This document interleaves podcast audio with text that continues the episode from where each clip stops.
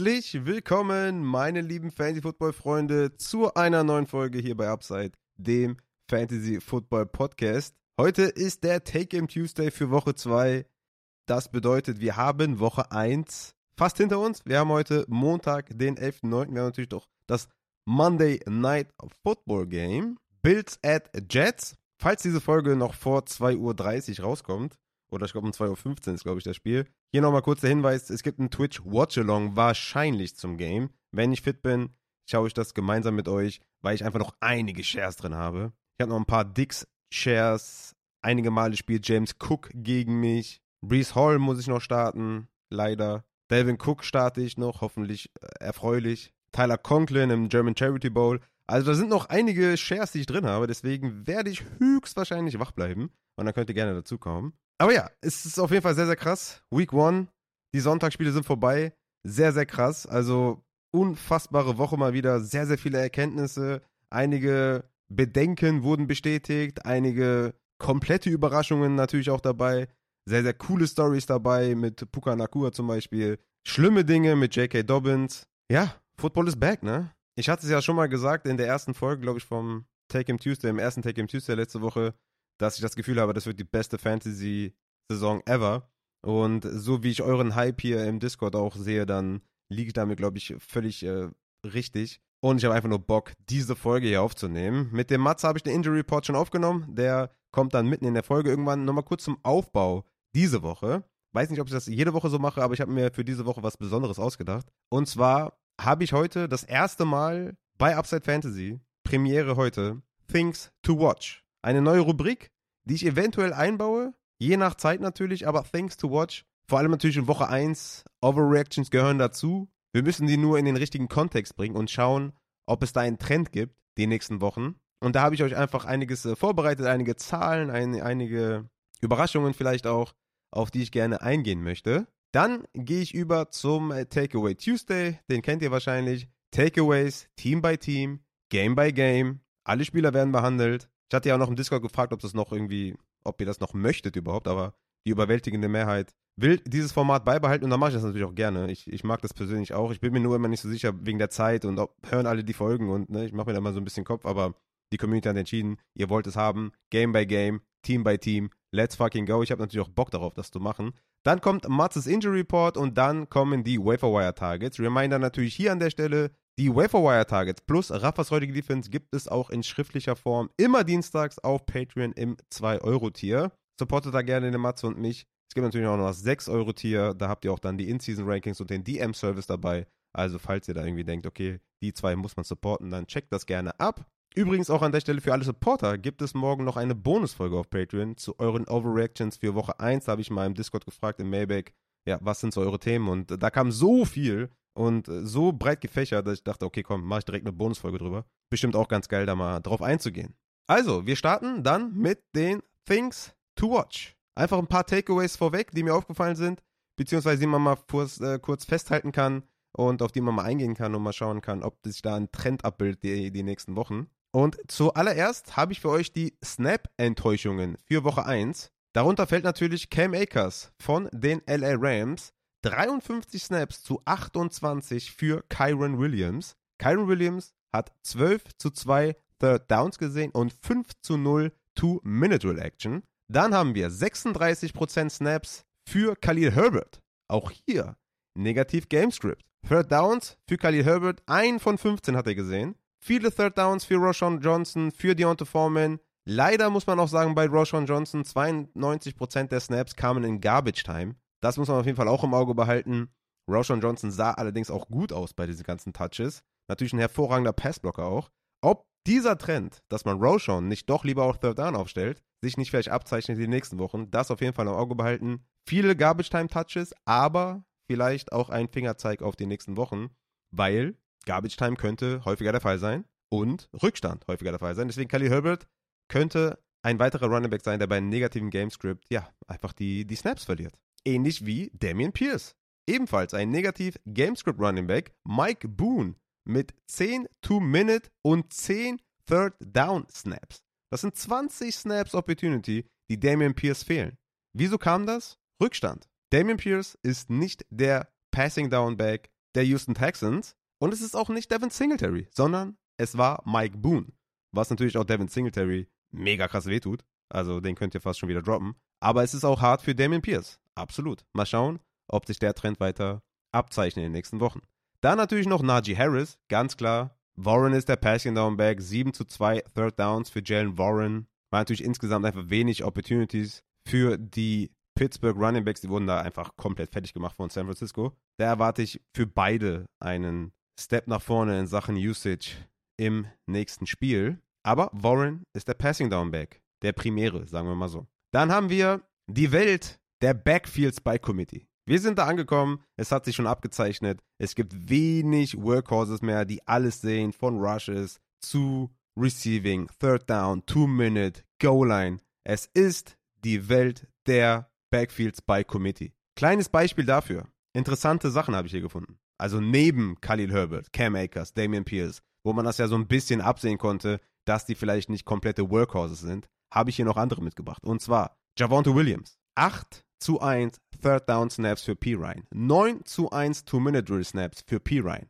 2 zu 1 Goal-Line Snaps für P. Ryan. Es ist fast ein komplettes 50-50-Ding, wo man erstmal davon ausgehen kann, dass wir hier beide kind of starten können in der Flex, aber keine RB2s eurer Teams sein können, weil sie sich einfach gegenseitig viel klauen. Aber interessant, dass P. Ryan komplett die Third Downs fast sieht und auch die Two-Minute-Drills. Dann haben wir Derrick Henry, Negativ Game Script. Tajay Spears hatte mehr Snaps, 17 zu 7 Opportunities für Henry, aber 37 zu 30 Snaps und 20 zu 10 Routes Run für Tajay Spears. Wie gesagt, Backfield by Committee. Henry sah 0 Third Downs oder 2-Minute Drill Action. Also selbst bei Derrick Henry haben wir den Fall vom Backfield by Committee und das ist einfach eine logische Schlussfolgerung der letzten Jahre der Entwicklung der Running Backs in der NFL. Miles Sanders von den Carolina Panthers.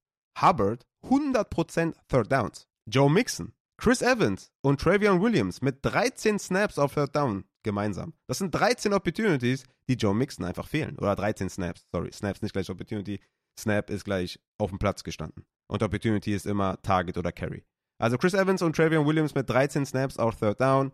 Aber auch das nimmt natürlich Joe Mixon die Möglichkeit auf Opportunities. Und dann haben wir noch Nick Chubb, wo wir gehofft haben, dass der ein bisschen mehr Receiving sieht. Jerome Ford 9 zu 3 Third Downs. Aber auch in Sachen Goal-Line Action. Ramondre, klarer Leadback, aber Sieg hat den Goal-Line Attempt gesehen. Kyron Williams und Cam Akers 2 zu 2 Goal-Line Attempts. Javonto und Pirine, wie gesagt, 2 zu 1 für Pirine. Also das, was man eh schon befürchtet hatte die ganzen letzten Wochen und Monate, dass man wenig Workhorses hat und dadurch natürlich dieser Anchor Running Back eine vernünftige oder ein vernünftiger Ansatz natürlich ist für die Draft Season, hat man hier wieder gesehen. Sehr, sehr interessante Sachen, wie ich finde. Eine interessante Sache habe ich auch noch rausgefunden und zwar Bad Running Backs stay bad. Rush yards over expected. Die schlechtesten Running Backs diese Woche waren Cam Akers, man kennt es, Rashad White, man kennt es, Jerome Ford, AJ Dillon, Brian Robinson, Stevenson, auch nicht der effizienteste Runner, eher ein geiler Receiver, Dion Jackson war sehr mies, Miles Sanders war nicht gut, Connor war nicht gut, Jamal Williams und Alexander Matheson. Bad Running Backs, stay bad. Dann gehen wir nochmal rüber zu den Überraschungen hier bei den Things to Note. Überraschungen in Sachen Target Share. Und zwar haben wir zwei Rookies, die einfach abgerissen haben des Übergrauens. Ja, also das habe ich, glaube ich, noch nie gesehen. Oder hat man das schon mal gesehen? Ich weiß nicht. Also Zay Flowers, 45% Target Share und Puka Nakua mit 40% Target Share. Also das ist schon echt Wahnsinn und wow, da war ich echt überrascht. Freut mich natürlich immens für diese beiden Rookies. Ob das sustainable ist, hm, bei Zay Flowers bin ich da eher skeptisch, weil Mark Andrews natürlich gefehlt hat. Und bei Puka Nakua kann es natürlich auch sein, dass der einfach nicht die Aufmerksamkeit bekommen hat als Rookie von der Defense und dass das natürlich ein paar Adjustments bedeutet für die weiteren Gegner der LA Rams. Aber es gab ja insgesamt auch viele Passing Attempts von Stafford und der hat die Bälle richtig gut verteilt. Und Puka Nakur scheint mir am besten in die Rolle von Cooper Cup schlüpfen zu können, einfach von seinem Skillset her. Tuto Atwell ist ein Downfield Threat. Van Jefferson ist auch eher so ein Big Play Receiver. Und Puka Nakur hat Yards after Catch was drauf, kann aus dem Slot agieren. Im Slot hat man meistens auch die schlechteren Cornerbacks gegenüber. Also Puka Nakur scheint mir kind of sustainable vielleicht zu sein. Natürlich nicht 40% Target Share, aber einer für die Flex kann er definitiv sein. Und dann habe ich noch Jake Ferguson, der auf Tight End 28% Target Share hatte, sehr krass involviert war in das Passing Game, welches halt eh nicht so hoch war. Ne? Prescott nur mit 24 Passing Attempts, weil die Giants einfach komplett auseinandergenommen haben in jeglichen Belangen. Und da waren halt nur vier Targets für Lamb, vier für Cooks, zwei für Gallup und halt sieben für Jake Ferguson. Hatte nur zwei Receptions für elf Yards, also das, da ist Luft nach oben. Aber Route Involvement, Snaps ist sehr, sehr nice gewesen. Deswegen, darauf kann man vielleicht aufbauen. Übrigens 40 Punkte der Dallas Cowboys. Defense gegen die Giants, also die sind wirklich äh, absurd gut einfach nur. Ich meine, ich habe es äh, gestern gesehen. Ne? War, war süß auf jeden Fall. Dann kommen wir noch zu Überraschungen in Sachen Air Yard Share. Nico Collins, 66,7% Air Yard Share, Platz 1 unter allen Wide Receivers. Ich hatte ja so ein bisschen gehofft, dass er das Target-Ziel Nummer 1 ist für CJ Stroud. Und man hat klar gesehen, dass Collins und Robert Woods beide involviert waren. Collins mit 11 Targets, Robert Woods mit 10 Targets. Also darauf kann man auf jeden Fall aufbauen. Die beiden scheint es da anzuvisieren in Sachen Passing. Gute daran ist halt auch, dass die Houston Texans meistens Rückstein sein werden und dadurch natürlich auch die Wide Receiver profitieren. Und dann habe ich noch eine funny Stat. T. Higgins hatte 8 Targets, 0 Receptions und einen 60-prozentigen Air Yard Share. Also, wenn ihr irgendwie Zeit und Lust habt, in die, in die Vordivision der Bengals zu gehen, ich habe es getan. Higgins übrigens mit einer neuen Nummer. Ich war erstmal total verwirrt, wer das mit der 5 ist. Aber das war schon wild. Der hat eigentlich fast nur lange Dinger bekommen. Und irgendwie keiner war so richtig catchable. Also ich würde da T. Higgins nicht richtig für blamen, sondern eher Joe Burrow tatsächlich. Ich denke mal, dass Joe Burrow ein bisschen rusty war, noch von der Verletzung. Die Cleveland Browns haben das auch gut gemacht in der Defense. Ich denke, dass man da bei T. Higgins, Jamar Chase und Joe Burrow bessere Leistungen sieht in den nächsten Wochen. Und dann habe ich noch die Slow Passing Attempts von Woche 1 mir rausgesucht. Und zwar ist auf Platz Nummer 1 Desmond Ritter mit nur 18 Passing Attempts. Daher natürlich auch die absurd schlechten Zahlen von Drake London und Kyle Pitts. Ja, sowieso nur 61% Snaps gesehen, was einfach viel zu wenig ist für einen Kyle Pitts. Und dann so wenig Passing Attempts. Sehr, sehr schlechte Mischung. Man muss aber auch sagen, die haben halt fast die ganze Zeit geführt ne, gegen die Panthers. Und das sollte eigentlich auch nicht so sein in den nächsten Wochen. Deswegen habe ich immer noch Hoffnung für Drake London und Kyle Pitts, wobei Kyle Pitts mit 61% Snaps echt nicht schön aussah. Dann Lamar Jackson mit nur 22 Passing Attempts. Leider auch nicht viel. Da ging fast alles auch zu Zay Flowers. Wie gesagt, wenn Mark Andrews noch dazu kommt, denke ich, dass die Targets von Zay Flowers weniger werden. Das Gute aber bei Zay Flowers, er war auf zwei Wide Receiver Sets auf dem Platz. Sehr, sehr wichtig natürlich für einen Rookie Wide Receiver. Wer nicht auf dem Platz stand, komme ich gleich dazu. Dann haben wir noch Dak Prescott mit 24 Passing Attempts. Wie gesagt, die haben die überrollt. Er musste nicht mehr viel den Ball werfen. Äh, Gino mit 26 Passing Attempts. Dann kommen wir fast schon so in den Bereich, wo der mittlere Wert so ist, ne? 26 bis 30. Da sind die meisten Teams diese Woche geblieben. Aber Gino natürlich mit einer unterirdischen Vorstellung. Regression incoming? Fragezeichen. Ah, ich hoffe nicht. ich hoffe nicht. Und dann kommen wir noch zu zwei Überraschungen in Sachen Passing Attempts. Das ist Mac Jones. Auf Nummer 1 diese Woche mit 54 Passing Attempts einer sehr, sehr soliden Leistung. Also sie waren echt drauf und dran, das Spiel auch zu gewinnen. Kendrick Bourne hat davon am meisten profitiert mit elf Targets. Aber so richtig gescheint hat keiner auf Wide Receiver. Und Kenny Pickett mit 46 Passing Attempts war natürlich auch die ganze Zeit im Rückstand, mussten den Ball werfen. So richtig viel ist auch nicht dabei rumgekommen. Aber Gamescript war hier auch, denke ich mal, entscheidend. Und dann habe ich noch was für euch und zwar Wide Receiver, die bei Two Wide Receiver Sets vom Platz gegangen sind und demzufolge halt nicht die hohen Snapshare-Zahlen haben. Zum einen Rushout Bateman, 38% Snaps gesehen, bei Two Wide Receiver Sets vom Platz gegangen. Da standen OBJ und Flowers auf dem Feld. Juju Smith Schuster ging in Two Wide Receiver Sets vom Platz. Christian Kirk, 61% Snaps, ging in Two Wide Receiver Sets vom Platz. Zay Jones und Karen Ridley waren die Wide Receiver in Two Wide Receiver Sets. Demzufolge natürlich Zay Flowers, Kendrick Bourne und Zay Jones, Gewinner auf Wide Receiver, die man so nicht erwarten konnte, denke ich mal. Okay, das war's mit den Things to Watch. Könnt mir ja sagen, was ihr davon haltet. War jetzt auch nicht wenig Arbeit, das vorzubereiten. Aber ich dachte vielleicht mal ganz sinnvoll. In Woche 1, einfach interessant, weil wir wissen ja nie, wie die Saison anfängt oder wie die Snaps verlaufen, wer Third Down sieht, wer die ganzen Snaps sieht. Und deswegen dachte ich mir, schreibe ich das mal nieder und trage euch das vor. Und schon mal so einen kleinen Vorgeschmack auf die Team-by-Team, Game-by-Game-Analyse, die jetzt folgt. Also Takeaways, Team-by-Team, Game-by-Game. Und starten werden wir mit dem Spiel Carolina Panthers bei den Atlanta Falcons. Die Falcons haben die Panthers dominiert mit 24 zu 10. Easy W geholt. Beide Quarterbacks mit wenig Punkten. Bryce Young mit 6,5, Ritter mit 7,4. Ich denke mal, beides keine Streaming-Option in den nächsten Wochen. Da brauche ich schon echt eine Hot Stretch, um das mal zu sehen, dass die beide funktionieren können. Natürlich Ritter, ja, das Game verwaltet, natürlich wenig Passing Attempts. Demzufolge, demzufolge natürlich auch die Wide Receiver, ja, ohne irgendwas, ne? Also Drake London, null Receptions bei einem Target. Mac Hollins hat ein bisschen was gesehen, aber das kann man auch nicht wirklich ernst nehmen. Kyle Pitts mit guten Air Yards, aber im Endeffekt auch nur drei Targets, zwei Receptions. Ja, ich meine aber, wenn du Kyle Pitts gedraftet hast, dann wirst du ihn kaum droppen. Dieses massive Tight End Landscape ist einfach real und ja, wenn du Pitts hast, denke ich mal, wirst du auch Pitts spielen. Ich habe eben bei Matze auch gesehen, dass Pat Fryer mit seinem einen Touchdown, glaube ich, Tight End 9 bisher ist in dieser Woche. Also du bist einfach ein Top 12 Tight End, wenn du einen Touchdown fängst. Das sagt alles über diese Position.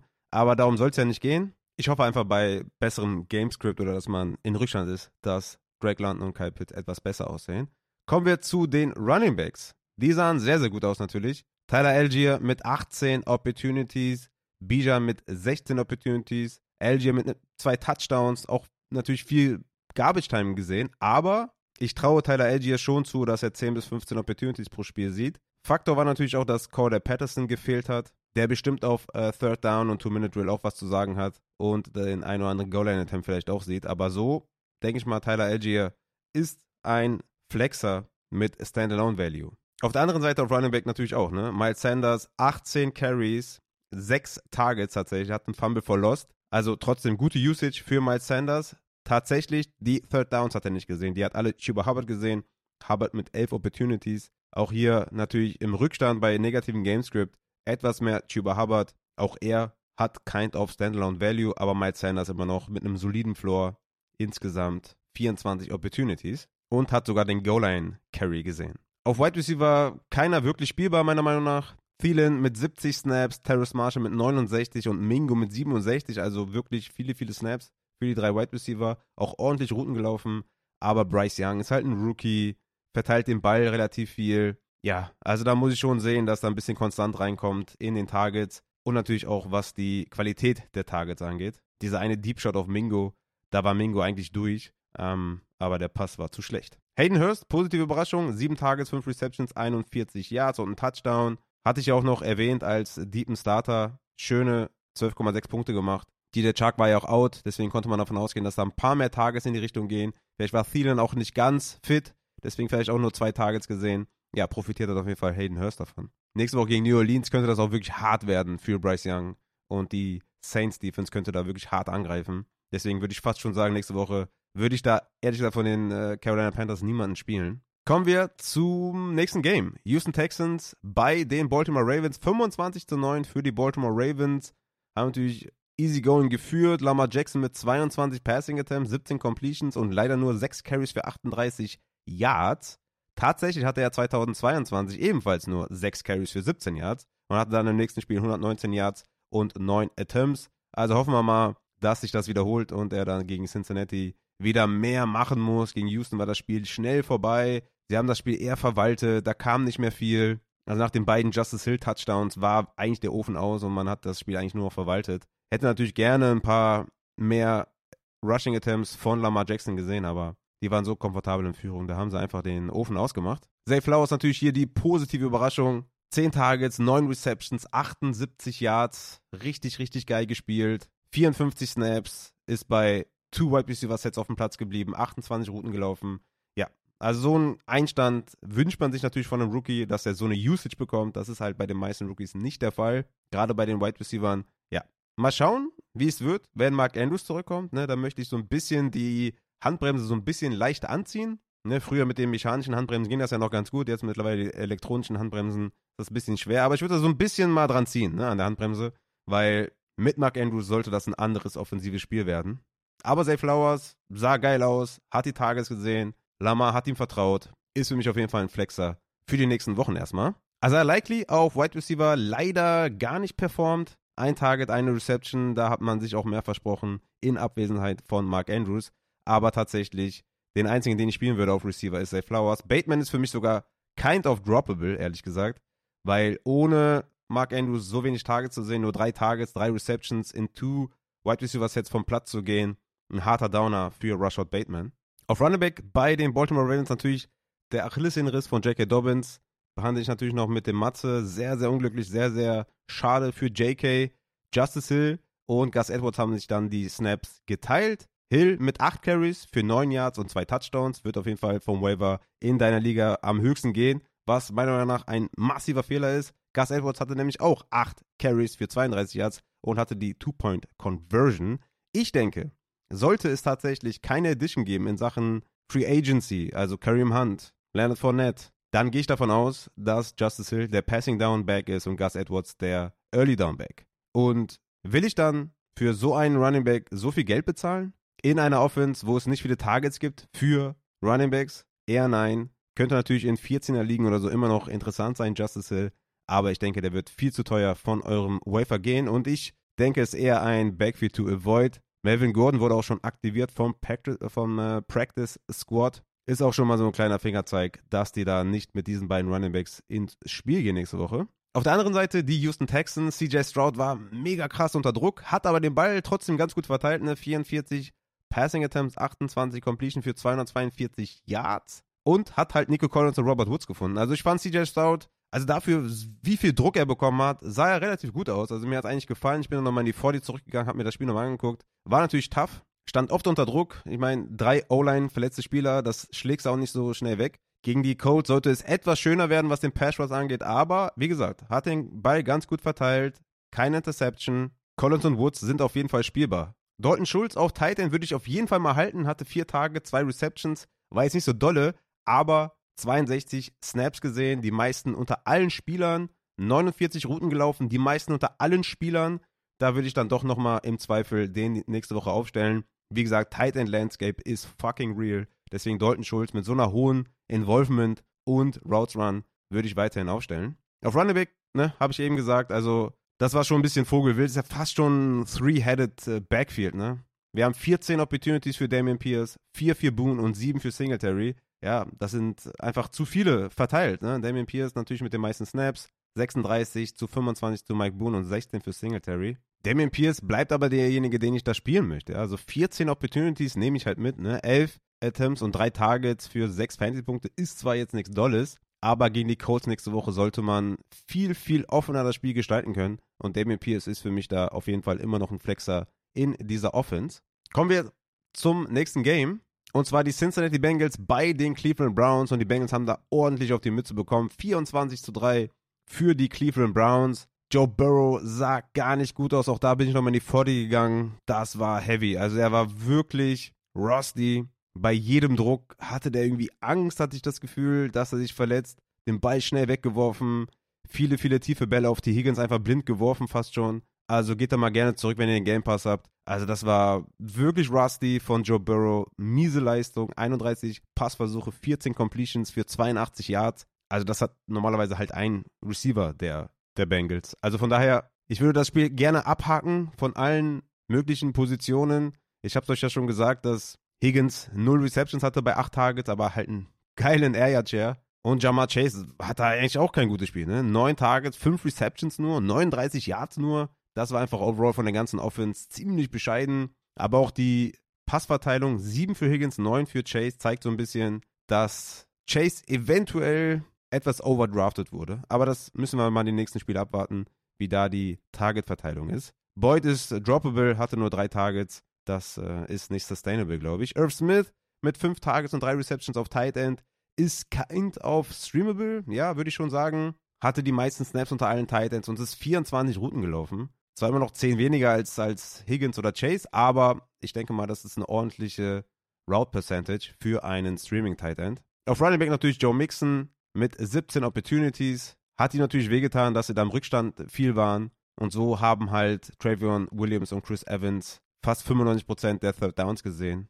Und das hat natürlich dann insgesamt wehgetan, dem Joe Mixon. Nächste Woche gegen Baltimore, wie gesagt, das Spiel sollte offen sein. Wobei, man weiß ja auch nicht, wie Joe Burrow da jetzt aussieht. Aber ich bin da schon zuversichtlich, dass nächste Woche ein offeneres Spiel sein wird. Bei den Cleveland Browns, Deshaun Watson mit einer, also mit Fantasy Points war okay, ne? 20 Fantasy Points. Natürlich wegen seinem Rushing, das habe ich ja immer gesagt. Also Rushing ist halt ein Faktor bei ihm. Fünf Carries, 45 Yards und ein Touchdown. Das sind fast 10 Punkte nur durch sein Rushing. Passing war halt immer noch dürftig. 29 Attempts nur. Natürlich, man hat gut geführt, man hat viel geführt. 16 Completions ist aber nicht gut. 154 Yards ist auch nicht so gut. Die Interception war übel.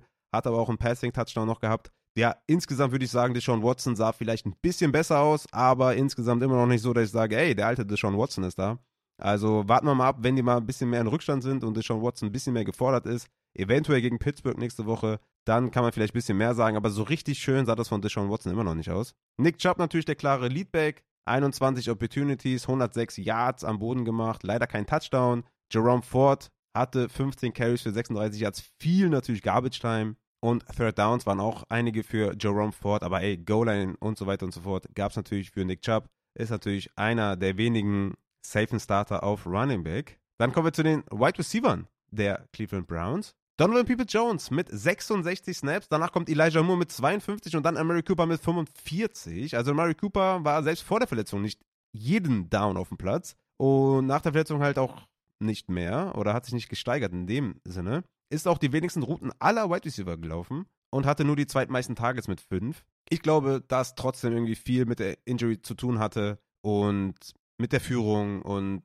ich denke, dass Amari Cooper hier einfach einen Stinker hingelegt hat, insgesamt in Woche 1. Nur drei Receptions für 37 Yards, das war einfach nicht gut. Und dass insgesamt natürlich einfach viel den Ball gelaufen sind. Ne? Also wie gesagt, es gab insgesamt 33 Rushing Attempts plus nochmal 5 von Deshaun Watson. Also ja, ich würde da insgesamt sagen, dass ich die Right Receiver immer noch flexen würde, definitiv. Elijah Moore mit angenehmen 6 Targets für 43 Yards, das war echt ordentlich, aber jetzt, dass ich den selbstbe selbstbewusst starten würde, jetzt auch nicht unbedingt der Fall. Und Donovan People Jones hatte halt nur zwei Targets, hatte aber die meisten Snaps und ist mit Elijah Moore die meisten Routen gelaufen. Aber ich würde hier weiterhin nur auf Amari Cooper vertrauen und denke, dass er nächste Woche einfach besser eingesetzt wird. Wenn fit. David Njoku natürlich auch mit einer Enttäuschung auf Tight End. Aber auch da möchte ich eigentlich alle berügen. Die 3,4 Fantasy-Punkte sind natürlich kotig, aber 56 Snaps, die zweitmeisten und 26 Routen ist er gelaufen. Zwei weniger als DPJ und Elijah Moore. Das ist top für Tight End. Weiterhin aufstellen. Dann Jacksonville Jaguars bei den Indianapolis Colts. 31 zu 21 für die Jaguars, wo Trevor Lawrence echt nicht gut aussah. Also die Completion Percentage ist nice und so, aber ich bin da auch nochmal zurückgegangen und irgendwie hatte ich das Gefühl, dass der oft die Receiver verfehlt hat. 32 Passversuche, 24 Completion, 241 Yards und zwei Touchdowns für Trevor Lawrence. Eine Interception war noch dabei. 16,7 Fantasy-Punkte nur. Wie gesagt, hier die größte Überraschung auf Wide Receiver eigentlich, dass Christian Kirk der Wide Receiver 3 in Snaps war, dass er bei 2 Wide Receiver Sets draußen war. Zay Jones mit 61 Snaps, Kevin Ridley mit 57 Snaps, klar vorne. Kevin Ridley sah überragend aus, hat die Cornerbacks reihenweise vernascht und hat mit denen eigentlich nur gespielt. Also das war unfassbar. Trevor Lawrence hat ihnen sofort vertraut. 11 Targets, 8 Receptions, 100 Yards und ein Touchdown für Ridley. Also, ich will jetzt nicht übertreiben, habe auch noch keine Week 2 Rankings. Aber Rest of Season würde ich sagen, ist Kevin Ridley easy ein Top 10 Wide Receiver. Zay Jones ist halt derjenige, der profitiert davon, dass Christian Kirk raus ist bei Two Wide Receivers jetzt, weil er natürlich spielt. Hatte dann sieben Targets, fünf Receptions, 55 Yards und den Touchdown, 14 Fantasy-Punkte. Also Zay Jones ist flexible, so wie letztes Jahr. Und ist für mich auch ein Waiver-Kandidat. Ja, und Christian Kirk natürlich die große Enttäuschung. Drei Targets, neun Receiving Yards, klar die drei hinter Ridley und Jones. Boah, also da möchte ich schon nochmal gerne weitere Spieltage sehen, bevor ich den jetzt hier droppe. Ja, gegen KC, sollte das natürlich auch ein bisschen anders laufen und eventuell auch vom Spielstand her zugunsten von KC. Und dann bin ich mal gespannt, wie die Tage dann verteilt werden.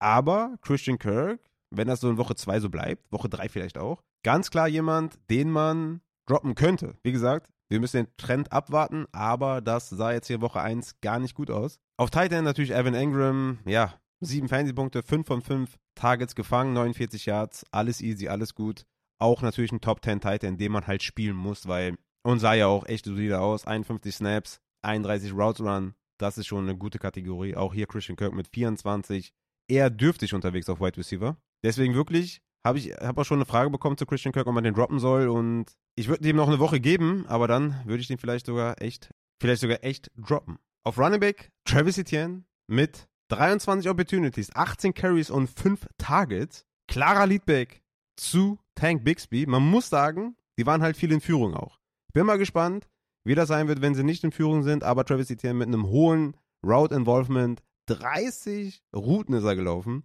5 für Tank Bixby. Eigentlich ein klares Zeichen, dass Travis Etienne ein Workhorse sein könnte. Deswegen Travis Etienne so einer der bei Low-Kandidaten, die ich jetzt schon verkünden kann. Neben Ken Walker wahrscheinlich derjenige, ich meine, er hat halt leider einen Touchdown gemacht, der Travis Etienne, deswegen werdet ihr ihn schwer bekommen.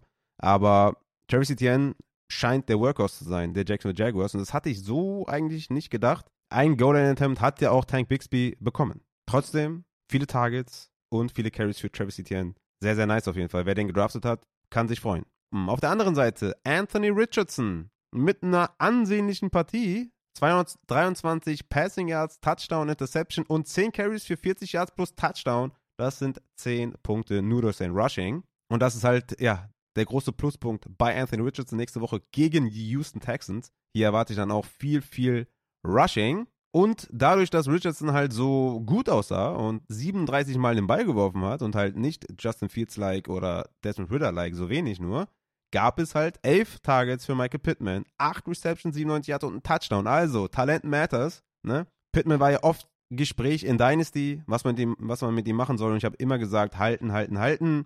Talent matters. Und ja, Pittman Trotzdem überraschend auch für mich, dass er hier so viele Targets gesehen hat und so gut aussah. Hat er auch einen Slow Start gehabt, wo er, ich glaube, im ersten Viertel gar kein Target gesehen hat. Also ja, Pittman, starker Receiver natürlich. After the Catch sogar dieses, diese Woche stark gewesen. Also das, äh, darauf kann man aufbauen. Michael Pittman, auf jeden Fall ein Flex-Guy. Dann hatte noch Alec Pierce äh, drei Targets und Josh Downs sieben Targets. Dabei muss man aber sagen, dass Alec Pierce etwas mehr auf dem Platz stand, etwas mehr Routen gelaufen ist als Josh Downs. Aber ich würde jetzt tatsächlich in einer Anthony Richardson geführten Offense eher nur dem ersten Wide Receiver trauen und danach erstmal schauen, wie sich das Ganze weiter zieht. Aber Josh Downs gehört der Slot, war ja auch in der Preseason schon der Tenor, dass Josh Downs der Slot gehört und es ist auch wirklich der Fall und klar, in tieferen Ligen kann man ihn nochmal vom Waiver holen. Kyle Granson auf Tight End mit sechs Targets und Oleg Tree mit zwei. Also Granson könnte hier ein Deep Shot auf Tight End sein. Hatte die meisten Snaps und ist die meisten Routen aller Tight Ends gelaufen hier. Und mit sechs Targets kann man auch mal rechnen, auf jeden Fall. Also den sollte man vielleicht auch nicht ganz vergessen auf Tight End. Das Backfield war, ja, wie soll man sagen, gespickt mit schlechten Plays. Dion Jackson, klarer Workhorse. 51 zu 13 Snaps gegen Jake Funk. Evan Hall hat sich ja verletzt, deswegen ist Jake Funk noch reingesprungen. 29 zu 8 Routes Run und 6 zu 1 Tages gegen Jake Funk. 13 zu 2 Carries außerdem. Also 19 Opportunities für Dion Jackson hat es irgendwie geschafft, daraus zwei Fumbles for Lost zu produzieren. Und wenn es einen Zeitpunkt gab, hier vielleicht mal mit der Hot Hand zu gehen, dann halt diese Woche. Trotzdem ist man bei Dion Jackson geblieben. Vielleicht war das echt eine Möglichkeit für Evan Hall. Leider hat er sich verletzt. Dion Jackson pff, wirklich unterirdisch performt. 13 Attempts für 14 Yards, 5 Receptions für 14 Yards und 2 Fumbles for Lost. Trotzdem mit der Opportunity kind of flexible nächste Woche gegen die Houston Texans. Vor allem natürlich auch, wenn Zach Moss weiterhin verletzt ist. Sollte Zach Moss die nächsten Wochen zurückkommen, ist Zach Moss auch ein Deep Waferwire Target. Weil die Leistung von Deion Jackson war wirklich sehr, sehr schlecht. Dann die Tennessee Titans bei den New Orleans Saints. Ja, da habe ich ja noch, habe ich ja noch bei Watchalong gesagt, der erste Touchdown gewinnt das Spiel. Ja, 16 zu 15 für New Orleans. Das war auf jeden Fall ein Field Goal Krieg, den die New Orleans Saints dann gewonnen haben. Die haben, glaube ich, dann auch den Touchdown erzielt. Kann das sein? Ich glaube, Derek hat ja noch einen Touchdown geworfen. Und ja, Touchdown wins it. Carr for the W. Ich glaube, der auf Rashid Shahid, ne? Muss man mal kurz in die Sets gucken. Äh, ja, Rashid Shahid hatte, ja genau, das war der Touchdown. Ja, das genau, also Touchdown wins it. Tatsächlich der Fall gewesen. Also Carr sah solide aus auf jeden Fall. 33 Passversuche, 23 Completion, 305 Yards und ein Touchdown plus Interception. Hat die Wide Receiver super gefüttert. Chris Olave 10 Targets, 8 Receptions. Michael Thomas 8 Targets, 5 Receptions. Michael Thomas und Chris Olave hier mit Abstand die meisten Routen gelaufen. Beide 51 Snaps, beide mit über 30 Routes Run. Rashid Shahid kam da so als Dritter noch reingesneakt mit 35 Snaps und 25 Routes Run. Hatte auch 6 Targets. Könnte man auch vom Waiver holen. Das war echt nicht schlecht. Hat natürlich auch diese Big Play Ability. Also mit Derek Carr vielleicht sogar echt. Every Week Starter Michael Thomas und Chris Olave. Das sah echt nicht schlecht aus. Michael Thomas auch bei seinen Catches. Ja, nicht der alte, aber hat immer noch genug Separation kreiert. Ist halt Possession Guy. Kann man vertrauen. Gerade auch auf Third Down und so weiter. Also Michael Thomas auf jeden Fall flex-worthy. Juvan Johnson mit 5 Tages, 3 Receptions, 36 Yards. War okay. Meistens Snaps äh, gesehen auf Tight End, 32 Routen gelaufen, also so viele wie Chris Olave. Damit kann man auf jeden Fall leben und äh, weiterhin aufstellen. Definitiv. Backfield, Jamal Williams. War eigentlich Workhorse, kann man fast sagen. Also 18 Carries, 2 Targets, das sind 20 Opportunities. Tony Jones mit einem Carry und einer Opportunity. Also solange Condra Miller ausfällt, ist Jamal ein Flexer mit Floor? Ich meine, er hat nicht viel gemacht aus den Opportunities. Das war ja auch meine Befürchtung, dass die Defensive Front gegen den Run von Tennessee einfach so gut ist. Aber Jamal Williams hat sieben Third Downs gesehen und sechs Two-Minute-Drill-Downs gesehen. Es gab halt keine Goal-Line-Carries. Dann hätte er halt seinen Touchdown gemacht. Ich denke, nächste Woche gegen die Carolina Panthers ist das für mich echt ein solider Starter. Die sollten in Führung sein, den Ball laufen, Goal-Line-Trips bekommen. Deswegen Jamal Williams, vielleicht ein kleiner Buy-Low-Spieler für die nächsten zwei, drei Wochen. Auf der anderen Seite Ryan Tannehill. Boah, der sah washed aus, ne? Also washed ist natürlich immer ein harter Begriff, aber Ryan Tannehill, Junge, das war wirklich sehr schlecht. 34 Passversuche, 16 angekommen, 198 Yards, drei Interceptions, hätten locker 4 oder 5 sein können. Also das war wirklich Vogelwild, was Ryan Tannehill da gemacht hat. Am ehesten sah da noch Hopkins gut aus, ne? Obwohl der tatsächlich die wenigsten Snaps der drei Wide Receiver gesehen hat. Mit 49, 51 für Nick Westbrook-Ikini und 57 für Traylon Burks. Aber ja, 13 Targets, 7 Receptions, 65 Yards für DeAndre Hopkins. Traylon Burks nur 3 Targets. Das war einfach zu wenig. Westbrook-Ikini mit 7. Aber die Qualität war einfach so mies. Also wirklich Hopkins der einzige, den ich da starte bei den Receivern. Auch ein Okonkwo, zwei Targets, null Receptions. Und der hatte ja einen offenen Touchdown fast schon, würde ich sagen. Also wenn der ankommt, dann ist er durch eigentlich. Aber die Qualität von äh, Ryan Tannehill, also da Will Levis, wenn ihr eine tiefe Bank habt in Superflex, würde ich mir Will Levis mal, mal holen, obwohl der ja auch nicht gut aussah. Vielleicht dann eher Malik Willis holen. Das wäre das wäre the story, oder? Wenn Malik Willis dann jetzt die Starts bekommt. Aber ja, Ryan Tannehill vielleicht mal irgendwie desperate-wise verkaufen in Superflex, weil das war wirklich richtig, richtig schlecht. Auf Running Back habe ich ja schon ausgeführt. Tajay Spears mit den meisten Snaps 34 zu 30. 20 zu 10 Routes Run und 4 zu 2 Targets. Natürlich immer noch Henry mit den meisten Opportunities, 17 zu 7. Aber Henry hat Spears im Nacken. Tajay Spears ist ein Spieler, der kind of Standalone Value hat und natürlich durch die Decke geht, wenn Henry sich verletzt. Und Spears sollte nicht auf dem Waiver sein. Dafür ist er eigentlich zu wertvoll. Und das Spiel hat klar gezeigt, es war ein enges Ding. Ja? Es war ja nicht so, dass New Orleans die ganze Zeit geführt hat. Es war ein enges Spiel und trotzdem die Passing Downs gingen zu Tajay und die Snaps gingen zu Tajay und das ist einfach ein großes Problem für Derrick Henry. Da ist Derrick Henry wieder zurück in der Zeit von 2018 war es, glaube ich, wo er auch da nur die Rushing Attempts gesehen hat. Also ja, mal schauen, wie das weitergeht, aber das ist auf jeden Fall ein Downer für Derrick Henry. Hätte der jetzt einen Touchdown gemacht mit der Opportunity, hätte ich gesagt, ey, sell high. So ist natürlich mit 13 Punkten, kannst du niemanden hochverkaufen. Kommen wir zu den Arizona Cardinals bei den Washington Commanders. 16 zu 20 für die Washington Commanders. War ein enges Spiel. Howell war auch jetzt nicht der Beste. Also selbst da, die Arizona Cardinals Defense sah gar nicht so verkehrt aus. Lag, glaube ich, aber auch insgesamt an Sam Howell und der O-Line.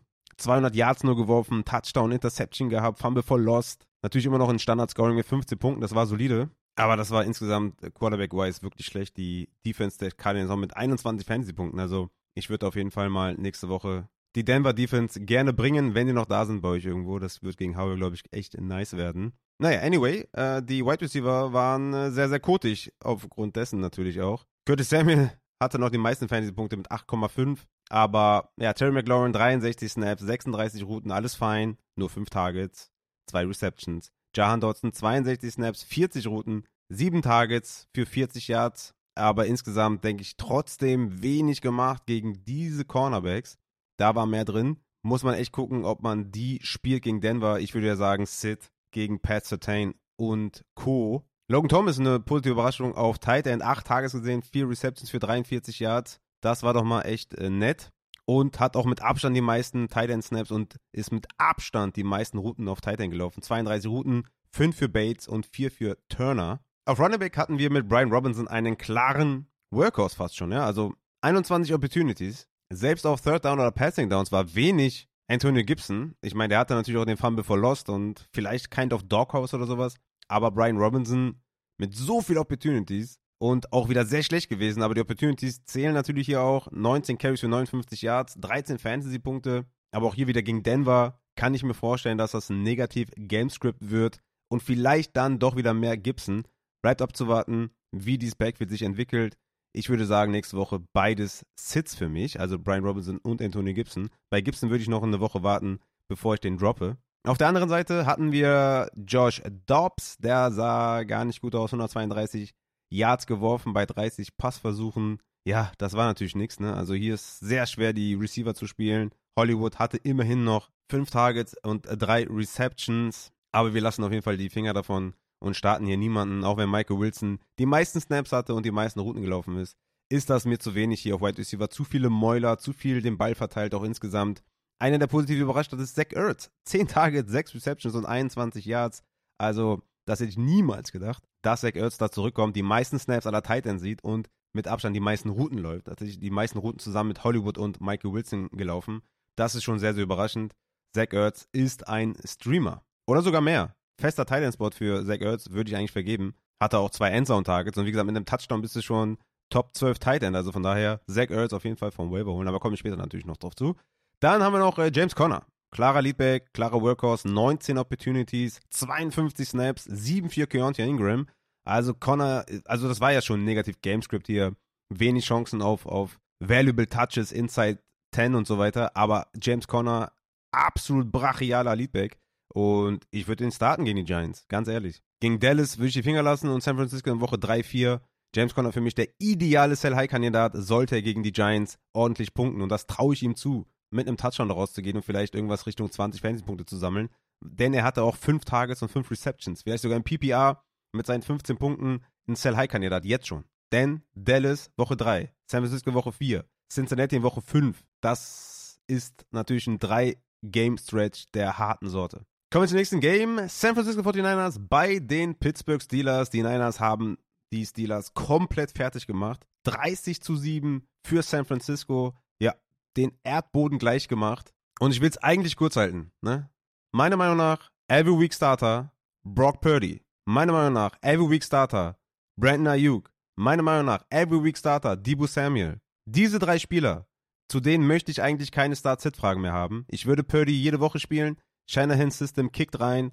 Er sieht gut aus, er fühlt sich wohl. Er hat die Receiver, er hat die Big Play-Waffen. Spielt gegen die Rams, gegen die Giants, gegen Arizona in den nächsten drei Spiele. Also den musst du spielen. Du musst Brock Purdy die nächsten drei Wochen aufstellen. Brandon Ayuk mit acht Targets, acht Receptions, 129 Yards und zwei Touchdowns. Du musst den aufstellen. Diese Small Sample Size letztes Jahr mit Brock Purdy scheint einen Trend voranzugeben, ja. Brandon Ayuk und auch Debo Samuel profitieren von Brock Purdy. Das sind die beiden Guys to own. Debo Samuel mit 59 Snaps, Brandon Ayuk mit 58, 34 zu 30 Routes Run für Debo Samuel, auch er sah sieben Targets für fünf Reception, 55 Yards und hatte zwei Carries für acht Yards. 8,8 Fantasy-Punkte zwar nur, aber Debo und Ayuk sollten klare Starter sein in eurem Lineup. Und Kittel eher nicht. Ja, Kittel natürlich auch angeschlagen in die Partie gegangen. Okay, 47 Snaps, immer noch 12 weniger als die Wide Receiver und 26 Routen gelaufen. 4 weniger als Brandon Ayuk und 8 weniger als Debo Samuel. Und das sind einfach keine Elite-Tight End-Werte hier, ne? In Sachen Routes, in Sachen Snaps. Da willst du andere Zahlen eigentlich. Ich meine, wenn du Kittel gedraftet hast, wirst du ihn spielen. Aber meiner Meinung nach, Debo, Ayuk und Purdy, die spielen immer. Und natürlich McCaffrey. Ja, was soll ich zu McCaffrey noch sagen? Alles dominiert. 24 Fantasy-Punkte, 152 Rushing Yards. Mitchell hat kaum was gesehen, obwohl da viel Garbage-Time auch war.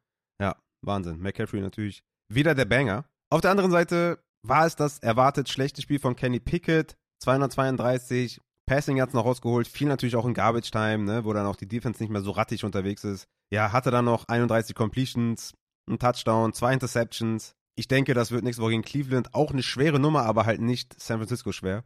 Und dann kommen Vegas, Houston, Baltimore. Also Kenny Pickett, hoffe ich mal, dass er die nächsten Spiele ein bisschen besser aussieht. Najee Harris hat natürlich hier Gamescript reingekickt ohne Ende. Acht Opportunities für Harris, neun für Jalen Warren. Harris hatte zwar mehr Snaps, und ist mehr Routen gelaufen, aber hatte weniger Targets und hat sich sowohl Early Down Snaps geteilt, 16 zu 16, als auch Third Downs mit 5 hinten gewesen gegen Jalen Warren. Also das ist, ja, das ist ein Backfield bei Committee. Mal schauen bei positivem Gamescript, wie es da aussieht. Aber Najee, ja, war letzte Woche ein Sit-Kandidat von mir und wird es gegen die Browns auch sein. Auf Wide Receiver, klar, Deontay fällt jetzt erstmal aus die nächsten Wochen, wie ihr gleich hören werdet beim Matze. Und dadurch sind Allen Robinson, George Pickens ja, nette Starter auf jeden Fall. Ne? Allen Robinson hat davon profitiert, dass Deontay raus war. 56 Snaps, George Pickens auch 56 Snaps, 46 Routen für Allen Robinson, 48 Routen für Pickens, 8 Tages für Allen Robinson und 7 für Pickens. Ich würde die beide starten nächste Woche gegen die Cleveland Browns. Pat Fryermuth natürlich auf Tight End. Eine Reception für 3 Yards und ein Touchdown reicht, um Tight End 12 zu sein. Also von daher, Pat Fryermuth, sollte er nicht schlimmer verletzt sein, würde ich ihn natürlich auch selbstbewusst starten. Gerade auch mit Deontay Johnson out. Hat auch das eine oder andere Endzone-Target gesehen. Nächstes Spiel, Tampa Bay Buccaneers bei den Minnesota Vikings. Victory Lab für alle Mayfield-Believer, ne? 20 zu 17 für die Tampa Bay Buccaneers. sehr wild, sehr wild. Könnten den zweiten W einfahren gegen Chicago nächste Woche, wer weiß. 34 Dropbacks für Baker Mayfield, 21 Completions, 173 Yards, ist jetzt auch nicht die Welt, ne? Zwei Touchdowns, 16 Punkte. Ich meine, so richtig streamable ist der auch nicht. Aber ja, diese Woche gegen Minnesota konnte man ihn wenigstens halbwegs starten. Hat die Bälle auch gut verteilt auf Chris Godwin und Mike Evans. Mike Evans mit 10 Targets, Godwin mit 6 Targets. Evans mit dem Touchdown 16 Punkte, Godwin mit 51 Receiving Yards 8 Punkte. Und ja, nächste Woche gegen Chicago. Evans und Godwin auf jeden Fall flexibel. Kate Otten war eine mega Enttäuschung, nur drei Targets, ist aber viele Routen gelaufen, hat viele Snaps gesehen, war aber gar nicht involviert. Auf Running Back Rashad White mit einem Workhorse-Game. 19 Opportunities, 54 Snaps, 10 für Tucker und 7 Opportunities für Tucker. 21 zu 4 Routes Run für Rashad White. Also klarer Leadback und schlecht daran ist einfach nur, dass er super schlecht war. 17 Carries für 39 Yards, 2 Receptions für 10 Yards. Bad Running Back Stay Bad, auch im Sophomore Year. Ich hoffe mal, das wird besser. Ansonsten Sean Tucker bleibt ein Deep Stage, weil, ähm, ja, Sean Tucker besser ist, explosiver ist und eventuell mit fortschreitender Saison da Snap sehen könnte. Aber Rashad White ist erstmal safe, was die Opportunity angeht. Er muss natürlich klar besser werden in seiner Effizienz. Aber auch hier Sell High geht nicht, weil kein Touchdown, 6 Punkte. Kauft dir niemand ab. Auf der anderen Seite hatten wir halt die Minnesota Vikings und Kirk Cousins mit einem soliden Spiel, würde ich sagen. Ne? 33 Completions bei 44 Dropbacks, 344 Yards, zwei Touchdowns und eine Interception. Hat halt die zwei Fumbles voll lost. Die haben natürlich reingekickt in verschiedenen Scorings. Aber er hat halt Justin Jefferson mies gefüttert. 12 Targets, 9 Receptions, 150 Yards ohne Touchdown. 20 Punkte für Jefferson. Addison mit dem Touchdown, 6 Targets, 4 Receptions.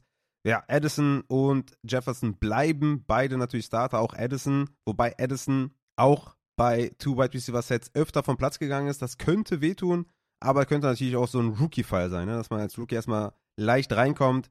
Ich sehe eigentlich gar keinen Grund, dass KJ Osborne auf Two Wide Receiver Sets über Edison spielt. Das bleibt es auf jeden Fall abzuwarten, aber Edison auch mit einem tollen Spiel, muss man sagen. TJ Hawkinson noch mit 9 Targets, 8 Receptions, 35 Yards, klarer Tight End, den man natürlich spielt, 7 Fantasy-Punkte, alles tutti auf jeden Fall. Auf Running Back hatten wir mit Alexander Madison einen, ja, ganz klaren Leadback, 15 Opportunities, 47 Snaps, 11 nur für Ty Chandler, Sieben Routes waren nur für Ty Chandler, 26 für Alexander Madison. Wäre er nicht so schlecht, wäre er wirklich, äh, ne, also dann hätte ich richtig Bock auf den. 11 Carries für 34 Yards, drei Receptions für 10 Yards. Er hat halt den Touchdown gemacht. Also vielleicht kann man hier mal gucken, ob man den hoch verkaufen kann, weil das ist einfach schlecht von Madison. Würde immer versuchen zu verkaufen gegen einen Miles Sanders, Jamir Gibbs vielleicht. Wenn das wäre ein Money Trade auf jeden Fall. Ich sehe sogar Leute wie Herbert oder Damian Pierce drüber. Aber Jamie Gibbs, das wäre mal ein nices Target gegen Madison. Green Bay Packers bei den Chicago Bears. 38 zu 20 für die Packers. Jordan Love ist the GOAT. Geile Vorstellung von Jordan Love. 245 Passing Yards, drei Touchdowns, drei Carries für 12 Yards. Also der sah richtig, richtig fresh aus. Ich hatte ja Angst, ihn zu spielen, war für mich ein Sit-Kandidat. Christian Watson hat gefehlt. Die Bears haben einiges im Pass Rush investiert. Nächste Woche gegen Atlanta. Klarer Start. Jordan Love. Hat hervorragend Romeo Dobbs gefunden in der Endzone zweimal. Hat Jaden Reed gut eingesetzt. Ich will aber hier so ein bisschen die Bremse setzen für Romeo Dobbs, der natürlich hier zwei Touchdowns hatte und 16 Punkte gemacht hat. Das war natürlich jetzt ja alles ohne Christian Watson, wo ich weiterhin erwarte, dass er der Wide Receiver 1 ist. Tatsächlich sollte Watson nächste Woche wieder ausfallen, ist Dobbs schon kein Flexer gegen Atlanta. Keine Frage. Aber man muss schon auch sehen, dass das nur 29 Snaps und 20 Routen waren für Romeo Dobbs. Das ist in anderen Teams, ja, der Wide Receiver 3-4. Also von daher würde ich das nicht zu hoch hängen. Und auch Jaden Reed nach ähm, seinem Rookie-Game kann man von ein paar Splashes reden, gerade after the catch und so. Aber auch hier würde ich sagen, das ist mir noch zu wenig, um den wirklich trustworthy zu starten. Luke Musgrave war auf jeden Fall auch eine schöne Überraschung. Vier Tages, drei Receptions für 50 Yards, 45 Snaps, die meisten unter allen Spielern. Ne, zum Vergleich, Jordan Love hatte 55 Snaps, Luke Musgrave 45 und danach kommt erst Dontavian Wicks mit 37, Jaden Reed mit 32 Snaps, also richtig, richtig gute Involvement und 23 Routes Run, auch bester Wert unter allen Receivern für Luke Musgrave. Der ist ein fixer Tight End Streamer oder Tight End Start in deinem Lineup. Auf Running Back müssen wir natürlich abwarten, Aaron Jones mit dem Hamstring, aber bis dato absolut brachiale Leistung von Aaron Jones. 25 Fantasy-Punkte, Receiving Touchdown, Rushing Touchdown. Klarer Starter natürlich. Mal gucken, Aaron, äh, AJ Dillon, ne? Wenn Aaron Jones irgendwie ausfallen sollte nächste Woche, natürlich ein klarer Starter. Aber auch der sah wieder super schlecht bei seinen Carries aus. 13 Carries für 19 Yards. Bad Running Backs, stay bad. Dann auf der anderen Seite Justin Fields. 37 Passversuche, ey, Junge. Nice. 24 Completion, 216 Yards, stand oft unter Druck, äh, war ziemlich schlecht unterwegs. 9 Carries für 59 Yards, da punktet er natürlich sehr. Aber passing-wise war das schlecht auf jeden Fall. Daniel Mooney hat noch am besten performt, hatte auch viele Air Yards, vier Receptions für 53 Yards und Touchdown. DJ Moore zwei Targets, das war natürlich abgrundtief schlecht. Und ich bleibe dabei. Ich spiele ungern einen Wide Receiver eines schlechten Quarterbacks und das scheint Justin Fields immer noch zu sein. Mal schauen. Gegen Tampa Bay nächste Woche. Aber DJ Moore möchte ich jetzt erstmal nicht anfassen. Da will ich erstmal einen Trend sehen von Justin Fields, dass er einfach ein besserer Passer ist. Ich habe mir noch ein paar Plays angeschaut von Justin Fields. Das war einfach nicht gut. Cole Komet war noch überraschend für mich, dass der so viele Snaps gesehen hat und so viele Routen gelaufen ist. 72 Snaps für Cole Komet. Damit führend 74 Snaps für Justin Fields und 72 davon ist Cole Komet gelaufen, äh, auf dem Platz gestanden. Gelaufen ist er 46 Routen. Bester Wert zusammen mit DJ Moore. Sieben Targets, fünf Receptions. Das war echt, echt gut und hätte ich auch gar nicht mit gerechnet, dass das in der Form der Fall sein kann. Aber Kokomet scheint ein Streamer zu sein. Das Backfield war ugly natürlich, ne? Ähm, Roshan Johnson wurde eingesetzt, Kali Herbert, Deontay Foreman. War aber auch viel, viel Garbage Time für Roshan Johnson. Ich hatte es eingangs schon erwähnt. Bis dato war es eher Khalil Herbert und Foreman, aber auch das tut natürlich Herbert weh. Negative Game Script tut weh. Foreman hatte mehr Routes Run als Khalil Herbert. Das könnte eine lange Saison werden für Herbert. Aber wir müssen mal ein Spiel abwarten, wo es vielleicht mal enger wird. Hier viel Garbage Time, wie gesagt, viel dabei. Aber Roshan ist trotzdem eine Gefahr, natürlich auf Passing Downs, auf Third Down. Er hat es gut gemacht. Und wenn man da gut spielt in den Möglichkeiten, die man in der Garbage Time bekommt, werden Coaches das auch vernehmen. Ansonsten denke ich, dass dieser Three-Man-Committee-Ansatz im Backfield weiterhin gefahren wird. Und ich nehme es, glaube ich, zurück, dass ich Madison gegen Herbert traden würde. Ich glaube, das würde ich nicht machen. Das nehme ich zurück. Aber Gibbs würde ich auf jeden Fall machen. Las Vegas Raiders bei den Denver Broncos. Hey, Jimmy G, das war echt keine schlechte Leistung. 26 Dropbacks, 20 Completion, 200 Yards, zwei Touchdowns, eine Interception, 14 Punkte in Standard-Scoring. Im bevorteilten Scoring war das auf jeden Fall nicht schlecht. Ich habe den einmal gestartet, das war echt in Ordnung. Hat Jacoby Myers heftig gefüttert. Also Jacoby Myers eine positive Überraschung ist offiziell im Concussion-Protokoll, wird wahrscheinlich nächste Woche fehlen, aber neun Receptions für 81 Yards, zwei Touchdowns. Devonta Adams natürlich gefüttert, sechs Receptions für 66 Yards. Also schade, dass Jacoby Myers nächste Woche fehlt, aber Devonta Adams ist natürlich ein safer Starter weiterhin. Auf Titan würde ich keinen spielen, Hooper mit einem Target, Meyer 0, das war gar nichts. Und Josh Jacobs mit 19 Carries für 48 Yards, zwei Receptions für 23 Yards. Klarer Workhorse, ne? 47 Snaps, 7 für Abdullah, 5 für Samir White aber Jacobs natürlich weiterhin klar spielbar. Auf der anderen Seite Russell Wilson, niedriger A-Dot bleibt, aber ist natürlich auch das Sean Payton-System. Sah besser aus, ne? Klar, Sean Payton hilft natürlich 177 Yards, 27 Completions bei 34 Versuchen, zwei Touchdowns geworfen. Cortland Sutton derjenige gewesen, der man hätte spielen sollen und nicht Marvel Mims. Marvel Mims mit sehr, sehr wenig Snaps, nur 17 Snaps. Brandon Johnson, Lil Jordan Humphrey waren sogar davor. Er ist auch nur 10 Routen gelaufen. Brandon Johnson mit 21 Routen, Humphrey mit 25 und 32 für Sutton. Also Sutton ist der Man, den man spielen sollte. Und Marvin Mims ist droppable. Ganz einfach. Jerry Judy sollte demnächst zurückkommen. Und dann ist sowieso wenig Platz noch und Marvin Mims kann man droppen. Und Sutton kann man auf der Flex auf jeden Fall spielen. Auf Tight End Greg Dolcic wahrscheinlich verletzt mit Hemi. Das öffnet natürlich Türen für Adam Troutman. Der hatte fünf Targets. Und ja, mit einem verletzten Dolcic sollte das noch ein bisschen mehr werden. Auf Running Back, wie gesagt, 50-50-Split mit Samaji Pirine und Javonte. Pirine mit 9,8 Fantasy-Punkten, Javonte mit 7,7. Javonte mit 18 Opportunities, Pirine mit 12. Und wie gesagt, Goal-Line wurde sich geteilt. Third Downs waren klar bei Pirine mit 8 zu 1. Two-Minute-Drill war klar bei Pirine mit 9 zu 1. Goal-Line, wie gesagt, 2 zu 1. Also, ja, ich habe ja schon alles aufgezählt. Backfield bei Committee ist halt real. Dann Miami Dolphins bei den Los Angeles Chargers und das ist das sind so Spiele, die will man sehen. Ne? Bei solchen Spielen, da geht einem da, da geht einem wirklich äh, alles, also das ist wirklich, also was für ein Spiel. 36 zu 34 für die Miami Dolphins. Einfach geil, einfach schön anzusehen. Tour geballt, Herbert hat geballt, war einfach geil. Richtig, richtig geiles Spiel. Tour mit 466 Yards, drei Touchdowns, eine Interception. 215 Yards davon ging auf Tyreek Hill, der 39 Fantasy-Punkte gemacht hat.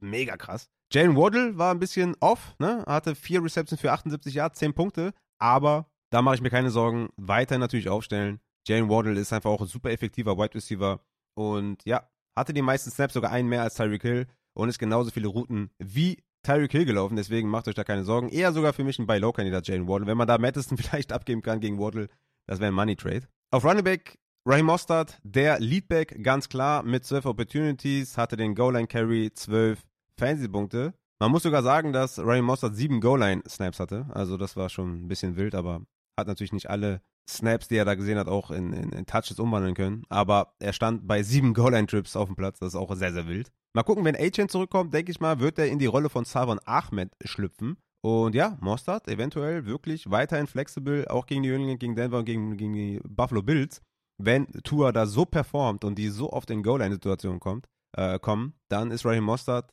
weiterhin ein flex-worthy Starter.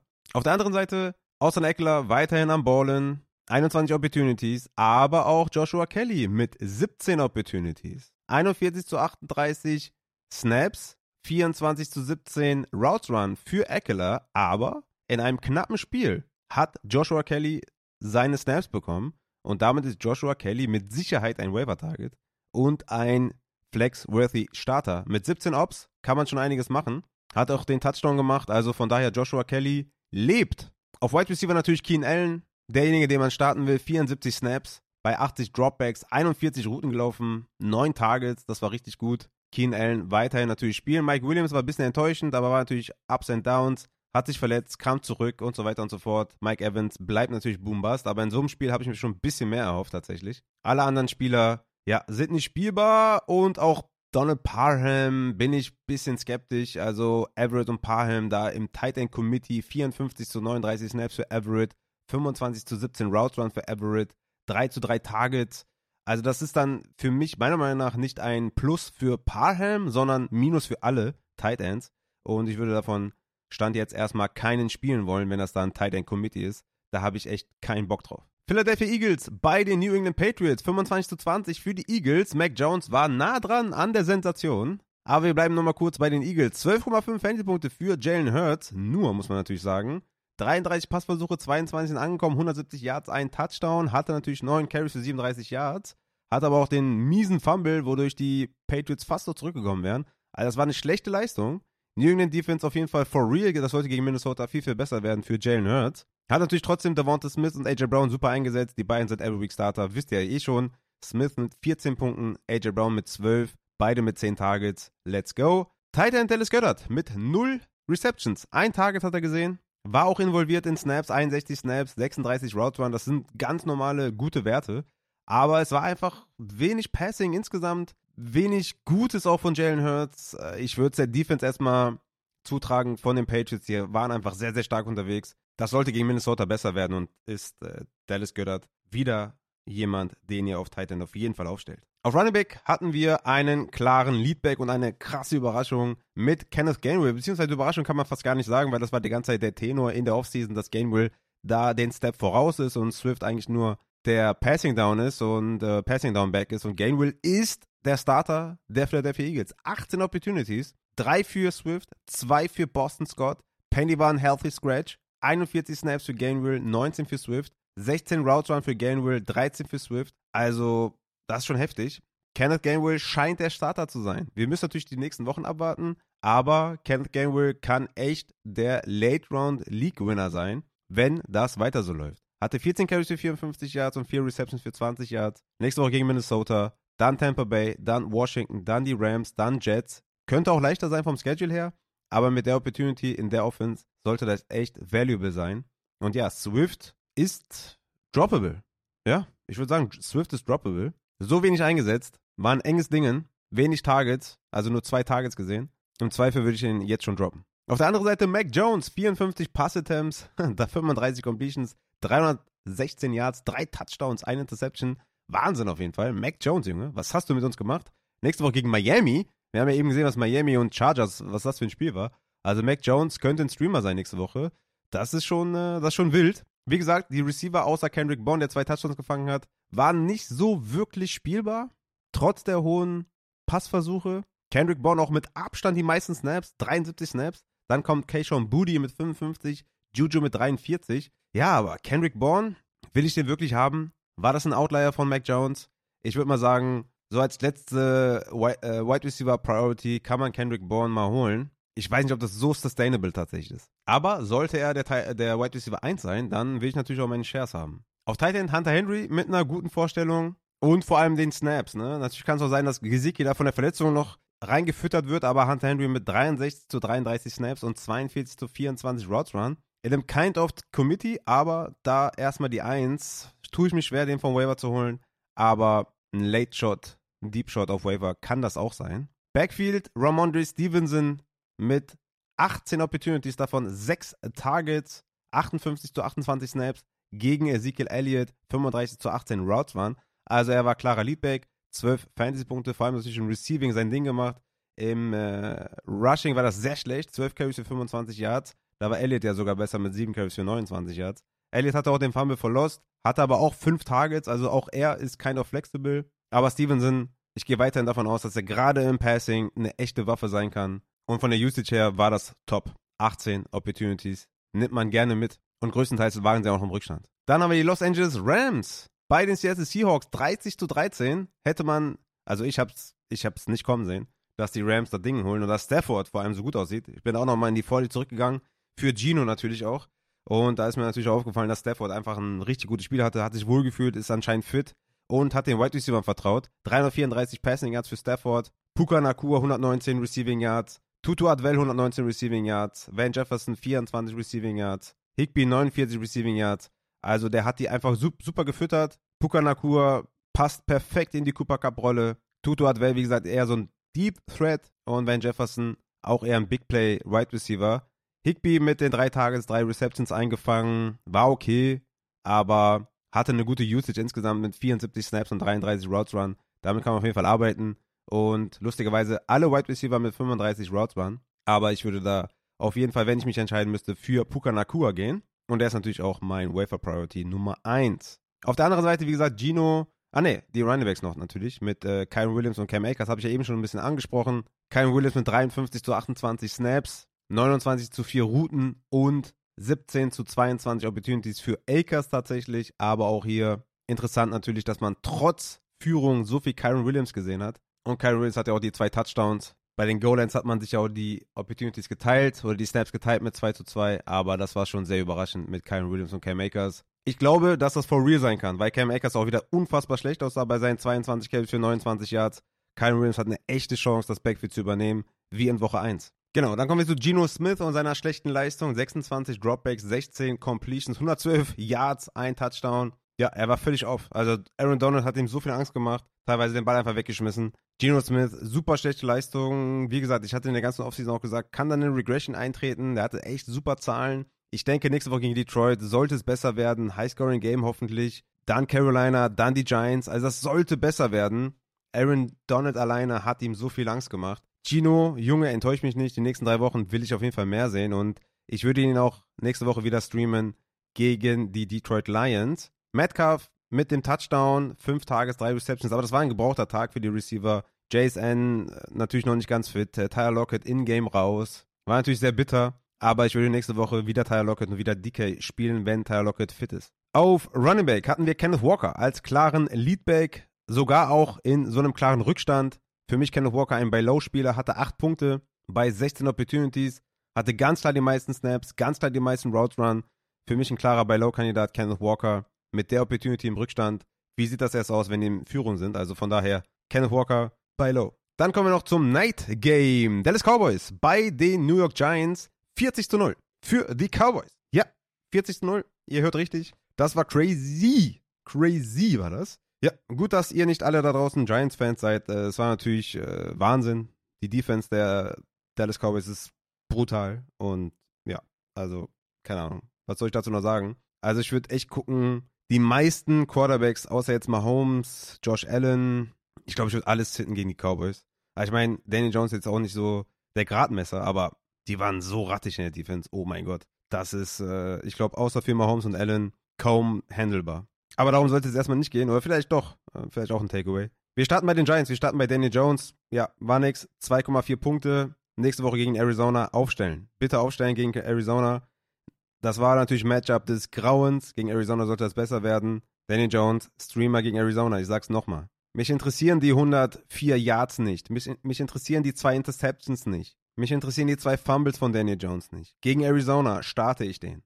Aber ich starte natürlich keinen Wide Receiver, das ist klar. Also da brauche ich euch nichts zu sagen. Wir sind froh, dass da Waller ist, der Target, ähm, Target, wie sagt man, konstant hat. Ja, Target konstant ist. Sorry, schon ein bisschen spät. Aber der halt, ne, konstant die Targets sieht. So vielleicht. Den startet man auf Titan, weil Titan Landscape, aber sonst startest du niemanden der Wide Receiver. Barkley ist natürlich auch spielbar, 16 Opportunities, nur 8 Punkte, klar, aber klarer Workhorse, den startest du natürlich hier. Vielleicht ein Buy-Low-Ansatz, aber das wird jeder wissen, dass gegen Dallas halt schwierig war. Gegen Arizona sollte das viel, viel besser werden. Klare, klare Kiste auf jeden Fall. Bei den Cowboys habe ich eben auch schon gesagt, Prescott nur mit 24 Dropbacks, das Ding war schnell durch. Ja, auch keine großen Takeaways. Lamb spielt ja trotzdem nächste Woche.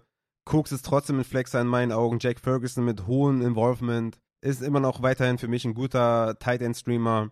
Aber das war einfach unglücklich. 40-0, ne? Auch Defensive Touchdowns, Interceptions in der Red Zone. Da hat Tony Pollard übernommen, ne? Der hat auch die zwei Touchdowns. Also, ja, Pollard vielleicht noch erwähnenswert als kompletter, absoluter Workhorse. Der ist, ähm, ja, den habe ich aufgeholt in der zweiten Runde, wie ihr wahrscheinlich gesehen habt in meinen ganzen Drafts live auf Twitch. Da freue ich mich natürlich. 20 Punkte eingesackt. Das war nice. Ansonsten wird das gegen die Jets anders nächste Woche und kompetitiver als gegen die New York Giants. So, das war's dann auch mit den Takeaways aus Woche 1. Hier an der Stelle geht's jetzt rüber zum Matze mit dem Injury Report. Für Woche 1 oder für Woche 2, je nachdem. Und danach geht's dann weiter mit den Wafer Ads. Also von daher ab zum Matze. Dann kommen wir zum Injury Report mit dem lieben Matze, den ich natürlich hier extra eingeflogen habe der ja tatsächlich hier jeden Montag am Start sein wird, um uns hier die neuesten Injury-Verletzungen vom Wochenende kurz mal, ja, zu beantworten und mal zu erklären, was da passiert ist und vielleicht mal Entwarnung zu geben oder halt auch zu sagen, okay, wir müssen abwarten, das könnte auch etwas schlimmer werden. Zu Beginn erstmal, mein lieber Matze, du hast mir schon im Off gesagt, oder beziehungsweise bei unseren Franchises, die Miami Dolphins waren der Knaller, die Giants das Gegenteil. Fantasy-wise hast du gesagt, dieses äh, Wochenende war nicht so gut bei dir. Bei mir war es richtig, richtig gut. Also da entgegen, also Gegensätze in den beiden Geschichten. Ja, trotzdem gut verkraftet und äh, trotzdem hyped, dass äh, Fantasy on ist. Ja, erstmal Hallo auch von meiner Seite. Ja, natürlich, ich habe mich mega gefreut. Ich habe diesen Sonntag einfach auch richtig genossen, obwohl ich noch echt total am Arsch war, ehrlich gesagt, vor, vom JGA. Aber ich habe es wirklich durchgezogen, also bis die Miami, oh Gott, Miami Dolphins zu Ende waren. Also dann, wie lange ging das? Bis halb zwei oder so. Habe ich es dann doch wirklich durchgehalten. Und ja, Fantasy-wise, du hast es schon gesagt, war eher Much bei mir. Vier von neun, also vier Siege, fünf Niederlagen. Könnte besser sein. Aber, ey, Woche eins, also es gibt noch ein paar Wochen. Natürlich jetzt so Dynasty-mäßig bei mir mit JK und Deonte ist natürlich alles eher semi-gut, aber dazu kommen wir ja dann gleich. Nee, aber ansonsten geht es mir gut. Ja, bin ja dann ab nächster Woche dann voll in Hochzeitsstress sozusagen. Also gerade so ein bisschen zwischen Tüll und Tränen im wahrsten Sinne des Wortes bei mir. Ja, ja, ja, verstehe ich. Ja, tatsächlich, bei mir sind noch so ein paar Matchups offen. Ich, also entweder gewinne ich halt, obwohl Minimum 8 von 12, glaube ich. Es könnten aber auch noch 10 von 12 werden. Mal schauen, hier Hörerliga, noch James Cook gegen mich und bin 27 Punkte vorne das sollte reichen. Hab ja. da so ein paar Matchups äh, vor mir mit, mit Bezug auf heute Abend mit, mit Dix, Josh Allen, James Cook oder auch Breeze Hall. Also vielleicht werde ich das sogar im Watch-Along machen. Für diejenigen, die noch ein paar Punkte brauchen, können wir dann uns zusammen freuen oder zusammen weinen. Schau ich mal, wie fit ich bin dann heute Nacht. Aber darum soll es ja gar nicht gehen in diesem Teil. Ja, was rede ich denn hier? Wir kommen zum Injury-Teil, mein lieber Matze. Und da gab es ja leider die eine oder andere Verletzung die eine oder andere schlimmere vor allem auch. Aber wir starten erstmal ganz entspannt mit Anthony Richardson, der am Ende des äh, vierten Viertels dann rausgegangen ist mit seiner Knieverletzung. Müssen wir uns da mehr Sorgen machen bei Anthony Richardson. Genau, der hatte sich leider dann bei einem ja, Rushing Attempt Richtung Goal-Line verletzt, ist da blöd aufs linke Knie gefallen, mit zusätzlich noch on top dann Gegenspieler drauf. Aber ähm, der Coach hat schon Entwarnung gegeben, also hat da keine großartige nach ja, bleibende Verletzungen dann äh, von sich getragen. Also gehe ich davon aus, dass das auch dann für, kommenden, für kommendes Wochenende gar kein Problem mehr sein sollte. Könnte natürlich sein, dass er jetzt am Mittwoch vielleicht nur limited ist oder so, dass da das Knie noch ein bisschen geschwollen ist, aber grundsätzlich da schon mal die erste Entwarnung. Also da brauchen sich alle Richardson-Owner ja keine Gedanken machen, denke ich. Okay, sehr gut zu hören. Aber dann kommen wir jetzt mal zu einem schlimmen Fall von J.K. Dobbins. Sah richtig, richtig geil aus. Schien eine Comeback-Season zu werden. Touchdown gemacht, explosiv. Ja, und dann Achillessehnenriss. Wow. Ja, ich war, ja, ich sah, ich lag auch nur auf der Couch und dachte, wow, das kann jetzt nicht wahr sein. Ich habe auch erst im ersten Moment gedacht, es handelt sich um eine Knöchelverletzung, weil er ja tatsächlich dann auch noch so mehr oder weniger vom Feld gehumpelt ist und ähm, ja. Ja, man hat es in, in, seinem Gesicht so ein bisschen gesehen, ne? Ja, ja, also das war, ja, ich glaube, ich meine, so ein Achillessehnenriss, den merkst du halt auch relativ schnell. Also das gibt meistens einen lauten Knall und zumindest du selbst als verletzte Person weißt eigentlich schon, was jetzt gerade passiert ist. Und ja. naja, wie dem auch sei, ja, es war auch in der Endzone, wo dann ne, im gestreckten Zustand der Wade dann ein Gegenspieler äh, Dobbins so ein bisschen getackelt hat und dieser Krafteinfluss war dann zu viel für die Achillessehne. Ja, sehr, sehr bitter für JK und mein Hype-Train war dann wohl doch eher von der Deutschen Bahn und ist dann aus technischen Gründen ausgefallen. Muss mm. ich mir jetzt einen hm. neuen Hype-Train suchen. Äh, ist natürlich ja. auch gerade Dynasty-wise natürlich. Äh, wir wissen alle, Running Backs nach Achillessehnenriss, da gibt es bisher keinen, der da wirklich mega toll zurückgekommen ist. Ähm, deswegen auch diesbezüglich. Ist jetzt nicht so, ich sag mal so, dass er jetzt hier wie Tony Pollard sich die Fibula gebrochen hat und man dann auf nächste Saison wieder hoffen kann. Ähm, da sehe ich dann doch ein bisschen eher dunkler in die Zukunft, was JK angeht. Aber ja, who knows? Ja, auf jeden Fall. Sehr, sehr schlimm. Also ich glaube, jeder hat da mitgefiebert und also zumindest bei mir persönlich war so, boah, Mann, ey, das war wirklich sehr, sehr traurig, als ich das gelesen habe, dass das der, ja. die Achillessehne ist. Ich fand, man hat ein bisschen im Gesicht gesehen, dass es das was Schlimmeres ist, dass er da, also ich kenne das von mir selber auch, äh, vom, vom Fußball noch. Ich habe auch eigentlich immer gleich direkt gemerkt, wenn was war und irgendwie habe ich mich daran äh, zurückerinnert. Dass, dass, der hat das, glaube ich, schon direkt gewusst. Sehr, sehr schlimm. Ja. Äh, man kann aber auch noch dazu sagen, dass so eine Verletzung jedem passieren kann. Ne? Es hat jetzt nichts damit zu tun, dass JK irgendwie verletzungsanfällig ist oder dass der vorher mit seinem Kreuzbandriss und so weiter und so fort. Das war eine Verletzung mit Gegnerkontakt und die kann auch einem Spieler passieren, der noch nie verletzt war. Ja, es war halt mega unglücklich. Hm, es wird natürlich dann gerne alles so über einen Kamm geschoren, ne? Und man sagt dann, naja, JK eh verletzungsanfällig und naja, ist aber so, dasselbe hat man nach der 2000 21 Saison auch über Christian McCaffrey und ähm, Barclay gesagt zum Beispiel. Ne? Da wollte auch mhm. niemand die zwei so wirklich draften, also zumindest dann äh, CMC dann an 1-0-1 oder so zum Beispiel. Ähm, mhm. Barclay ist da auch meistens dann äh, ja, in die dritte Runde gefallen oder so und über diese Spieler redet jetzt aktuell zumindest keiner mehr. Ne? Das ist halt immer so, wenn dann was passiert, dann sagen immer alle, ja gut, ist injury prone und ähm, das finde ich halt immer so ein bisschen schade, dass das halt direkt dann so über einen Kamm geschoren wird und man nicht so differenziert, okay, diese ganzen Verletzungen, die ein Spieler hat, wie sind die denn entstanden? Also ist das jetzt, ich sag jetzt mal, äh, à la Tony läuft einfach geradeaus und macht sich, zieht sich den Hamstring oder knickt jedes Mal um oder ist halt wirklich da ein Gegnerkontakt passiert. Ne? Ich glaube, wir hatten das Thema ja auch damals vor der 2022er Saison, wo ich eigentlich auch total in war, was Christian McCaffrey und Barclay angeht, weil diese Verletzungen einfach ja, mega unglücklich waren mit Gegnerkontakt jedes Mal. Und ähm, natürlich sind halt Running Backs für solche Verletzungen eher anfällig, ganz klar, weil sie halt am häufigsten getackelt werden. Aber ja, aber ist halt wieder dann gefundenes Fressen natürlich dann für so Leute. Und ist ja auch okay. Ich meine, am Ende des Tages haben sie recht. JK ist nicht auf dem Feld und ja, ist wie es ist. Aber sehr schade für ihn auf jeden Fall. Ja, das Narrativ wurde bedient auf jeden Fall, wenn man sich das zusammengeschustert hat bei JK. Und ja, ist ja natürlich klar, dass dann Leute kommen und sagen, ja, ich hab's doch gewusst, ich hab's doch gesagt. Aber ich finde, da fehlt ein bisschen Kontext. Aber gut, ähm, wenn man das als Victory Lab bezeichnen möchte, dann gerne. Ich finde es sehr schade für den Spieler. Mir tut es sehr leid für einen jungen, tollen Spieler, wie ich finde. Ähm, sah ja auch wieder echt sehr, sehr gut aus. Letztes Jahr auch mit seiner Verletzung war er besser als viele andere Running Backs mit seinem halben Bein. Also ja, sehr, sehr schade um JK und ich hoffe, er kommt irgendwie zurück. Und ja, aber das hofft man natürlich bei jedem Spieler. Mal ja. schauen, wie das weitergeht. Erstmal JK, dann Season Ending. Dann kommen wir zu Evan Hull von den Indianapolis Colts.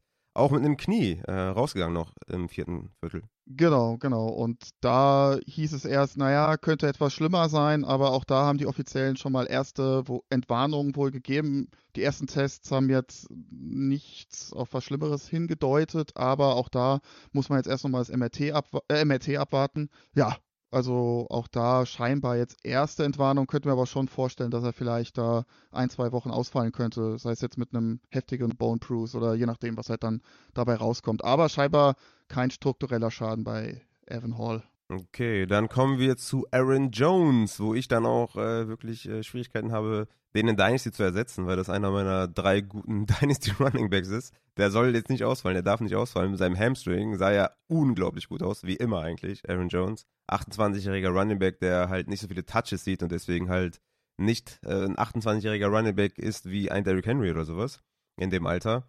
Ja, Aaron Jones, wie sieht's aus? Ja, leider äh, leichte Hamstring-Probleme ähm, so wie ich es jetzt gelesen habe, hätte Aaron Jones weiterspielen können, wenn es jetzt äh, einen, engen Spielstand gegeben hätte. Äh, und so hat man sich halt dann dafür entschieden, ihn zu schonen. Er war jetzt auch noch draußen auf der Auswechselbank und hat sich da gestretched und konnte sich ja noch halbwegs gut bewegen, auf jeden Fall. Jetzt nicht so wie der eine oder andere, dem, über den wir heute noch reden.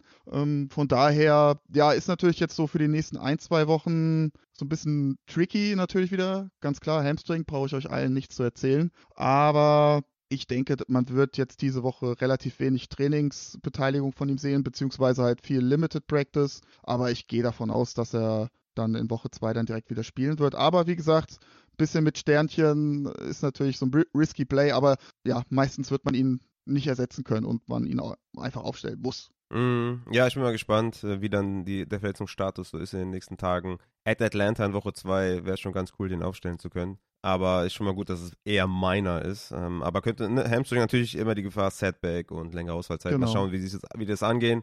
Ich würde jetzt auch erstmal vom Panikometer eher, eher niedrig sein, ne? Ja, ich auch. Also ja, wie gesagt, äh, wenn es jetzt eine ganz, ganz heftige Hamstring-Verletzung wäre, dann hätte er vielleicht auch zur Not äh, abtransportiert werden müssen. Dann kommen wir doch dazu. Ja, dann kommen wir dazu, genau.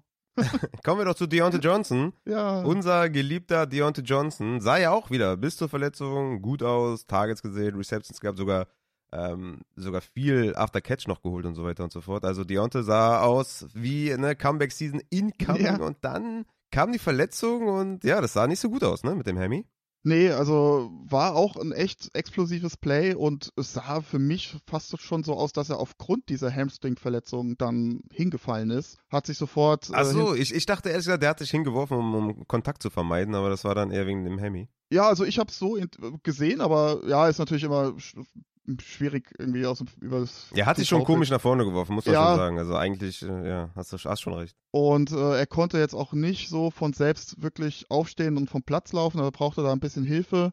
Und das spricht für mich dann meistens schon eher, dass es sich dann tendenziell eher Richtung Crate 2 Hamstring bewegt als Richtung Crate 1. Äh, auch da natürlich jetzt, wie gesagt, wir haben jetzt Montagnachmittag, da muss noch das eine oder andere äh, Bildchen gemacht werden. Aber ich gehe hm. stark davon aus, dass Deonte diese Woche fehlen wird. Und ich denke, also ich denke, zwei Wochen ist schon durchaus realistisch. Ähm, ist so die Durchschnittsausfallzeit bei Wide Receivers mit Hamstring-Verletzungen. Und wie gesagt, da ich davon ausgehe, dass es eher Richtung Grade 2 geht, ja, glaube ich, müssen wir da echt warten und ähm, uns noch ein bisschen gedulden, bis wir Deontay wieder auf dem Feld sehen. Ja, schade. Also, ja, ich denke auch gegen Cleveland wird schwer. Und dann ist halt die Hoffnung so, Las Vegas, Houston, Woche 3, 4. Mal schauen, ob er da wieder spielen kann. Und ja, leider ist Deonte ähnlich wie ja, Tyler Lockett und so ähm, leider auch dann mit wenig Punkten rausgegangen. Ne, Aaron Jones hat ja trotzdem noch die 26 Fantasy-Punkte ja. erzielt. Deonte leider nur mit 6,3. Ähm, ja, schade. Aber Injuries, das weiß man natürlich nie, ob die dann in-game passieren. Aber die nächsten Wochen erstmal wahrscheinlich verzichten auf den geliebten Deonte. Dann kommen wir zu Jaden Reed von den Green Bay Packers, auch mit einer Knieverletzung. Ja, tatsächlich ähm, nach einem Deep Ball äh, gegen zwei Verteidiger sich durchgesetzt. Ähm, ja, ist irgendwie so ganz blöd äh, hingefallen und nicht mal frontal aufs Knie drauf, sondern eher mit der Ferse als erstes aufgekommen und dann hat es irgendwie ja den Unterschenkel blöd äh, gegen den Oberschenkel gefeuert und ja, da habe ich ein bisschen Angst, dass da irgendwie ein struktureller Schaden entstanden ist. Was ich ein bisschen kurios finde, dass es erst hieß, ähm, Jaden Reed ist äh, questionable because of cramps. Also aufgrund von Krämpfen, das fand ich jetzt ganz mysteriös. Also jeder, der da das die, weil ich die Szene gesehen hat und wie er da auf dem Boden lag, der hat sich ja total ans Knie gefasst, konnte überhaupt nicht auftreten. Also da finde ich, also das war ja sogar hier von dem offiziellen Account von den Green Bay Packers. Mh, fand ich ein bisschen merkwürdig. Also ich habe da eher die Befürchtung, dass da was mit dem Knie äh, im Argen ist. Vielleicht auch so ein bisschen ähnlich wie jetzt bei Travis Kelsey, einfach so ein heftiger Bone Bruce. Ich glaube, das wäre jetzt noch so das Beste, der, der, der Best Case für, für Jane Reed. Aber auch da muss, muss das MRT erst noch gemacht werden und äh, die Pressekonferenz, ja, müssen wir halt abwarten, was da rauskommt. Sehr, sehr schade, sah echt gut aus, hat mir sehr gut gefallen, hat ja auch einen äh, Touchdown gemacht, aber ja, da bin ich jetzt auch erstmal ein bisschen skeptischer, was jetzt zumindest mal die nächste Woche angeht. Ja, ich denke, da müssen wir vielleicht auch mal warten. Touchdown hat er nicht gefangen, tatsächlich. Nee? Ähm, verwechselt vielleicht mit Rushy Rice, kann das sein? Kann das sein? Das kann sein. Ja, dann, Aber ist dann habe ich, das, hab ich das verwechselt tatsächlich. Wer hat denn da ja. den Touchdown? War das Daubs? Daubs war das, ne? Romeo Daubs hat zwei gefangen. Ja, ja dann, dann war das. Ja, dann habe ich ihn verwechselt. Okay, ja, also Atlanta erstmal Fragezeichen, aber ich denke, ist eh kein safer Starter, wenn vielleicht auch Christian Watson zurückkommt. Mal gucken, was da passiert. Da kommen wir zu Jacoby Myers. Touchdown Regression hat reingekickt, zwei Touchdowns gemacht, zehn Targets, neun Receptions. Mega Game. Und wenn mich nicht alles täuscht, nach diesem ugly Play, wo der da mit der Kopfverletzung, also ist ja, also der war nicht im Concussion-Protokoll, oder? Ich habe den doch danach noch auf dem Feld gesehen, oder? Kann das sein? Hm, nee, ich glaube nicht. War der raus danach? Ja. Ah, okay. Ja. Also wir haben, haben, wir kommen natürlich noch zu dem einen oder anderen Spieler, der mit Verdacht auf Concussion raus ist und wieder reingekommen ist. Dann war das Mike Williams. Richtig, Mike genau, genau. Ah, okay, da habe ich die verwechselt. Genau. Okay, der äh, war dann also raus nach dem Myers, okay. Myers war sowas von ausgenockt. Also da, da ging ja. erstmal gar nichts mehr. Ähm, ja, äh, auch brutales Play. Also, oh, da hat es mich auch geschüttelt, ganz kurz. Ähm, Glaube ich auch ehrlicherweise nicht, dass wir ihn nächste Woche sehen werden. Hm, durch die mhm. neuen Concussion-Regeln ist das schon super schwer, da innerhalb von einer Woche oder, oder weniger als einer Woche rauszukommen. Und mhm. was man natürlich dazu sagen muss, Jacoby Myers ist auch letztes Jahr schon wegen einer Concussion ein Spiel ausgefallen. Und da guckt natürlich jetzt die NFL mittlerweile noch, ja, noch ein bisschen genauer hin. Und mhm. ja, deswegen glaube ich, muss man ja leider dann eine Woche zumindest auf Jacoby Myers verzichten. Auch, wie, wie du schon sagtest, ne, war sehr, sehr nice die Performance. Ähm, ja, aber ich ja. bin da ein bisschen skeptischer, was jetzt äh, Woche 2 angeht. Aufgrund der Zeit. Ich habe ihn sogar das eine oder andere Mal empfohlen. Also da habe ich mich echt gefreut. Derjenige hat sich nicht gemeldet oder diejenigen. Aber ja, hat, war schön irgendwie zu sehen, dass er da, dass er so reinkickt. Ich hatte ihn auch ähm, immer verteidigt im Podcast und ja, hat es mir zurückgezahlt. Mal schauen dann die nächsten Wochen, ob er dann wieder bereit ist. Kommen wir zu Mary Cooper von den Cleveland Browns, der ja eher so ein Ei hingelegt hat. Wie sieht's da aus? Groin Injury? Ja, das, äh, da habe ich auch kurz die Luft angehalten, weil er ja auch in der Offseason schon da sich behandeln lassen hat und hatte da ja auch einen kleinen Eingriff, äh, ja, so Richtung ähm, Leistenbruch, ähm, was jetzt kein Big Deal ist in der Offseason, aber ja, hatte ich dann so kurz ähm, die Panik, dass es sich da irgendwie was Altes aufgerissen hat, aber so vom, vom Unfallmechanismus her, er hat einen Catch gefangen, ist dann breitbeinig gelandet mit äh, durchgestrecktem Knie und ist dann auf diesem nassen Rasen, da war ja richtig, richtig ugly Wetter, äh, ist da ausgerutscht mhm. und ähm, hat sich da ja an den Adduktorenmuskel verletzt und ja, aufgrund dessen, weil das Knie komplett durchgedrückt war und das Bein gestreckt war, denke ich, dass es eher einer der langen Adduktorenmuskeln sein muss, also sprich nicht ein kurzer Muskel, wo Cooper operiert wurde in der Offseason, sondern wie gesagt dann eher Richtung äh, Knie. Und ähm, zumindest ist es meiner Meinung nach wahrscheinlich dann keine Re-Injury. Ähm, ist ja dann auch nur wegen, ja, mit ein oder für das eine Play beziehungsweise den einen Drive raus und war dann beim nächsten Drive wieder auf dem Feld. Bisschen kurios generell, so ein bisschen die Einsatzzeit natürlich von ihm. Ne? Also von 17 Snaps in, in, im ersten Quarter war er halt nur 11 auf dem Feld und dann, ja, weil ich, also fand ich ein bisschen komisch, dass man da Marquise äh, Brown, nee, Quatsch, Goodwin, Godwin, Goodwin, Marquise Goodwin, so. Mhm. dass man, ja. dass man den da teilweise bevorzugt hat, der ja auch lange jetzt äh, raus war. Ähm, aber gut, muss man nicht verstehen wahrscheinlich. Haben, die Coaches werden sich was dabei gedacht haben. Aber äh, ja, ich glaube jetzt auch erstmal Entwarnung. Wie gesagt, kam zurück, Mary Cooper. Und ja, sollte, denke ich, auch, wird wahrscheinlich auch limited sein die Woche über. Aber auch da, denke ich, den werden wir Woche 2 dann wieder auf dem Feld sehen. Okay, dann kommen wir zu den beiden Kopfverletzungen noch. Mike Williams und Tyler Lockett. Mike Williams, genau, der kam nochmal zurück hat nochmal ein, zwei Catches eingesammelt. Und Tyler Lockett leider nicht. Und der hat dann echt reingekotet in seinem Game. Also Mike Williams hat 6,5 Punkte gemacht und Tyler Lockett 2. War jetzt auch nicht viel besser von Mike Williams. Aber was kann man da sagen für nächste Woche bei den beiden Spielern? Ja, äh, beide ähnliche Verletzungen mit einer Kopf- bzw. ja, dann Concussion-Überprüfung.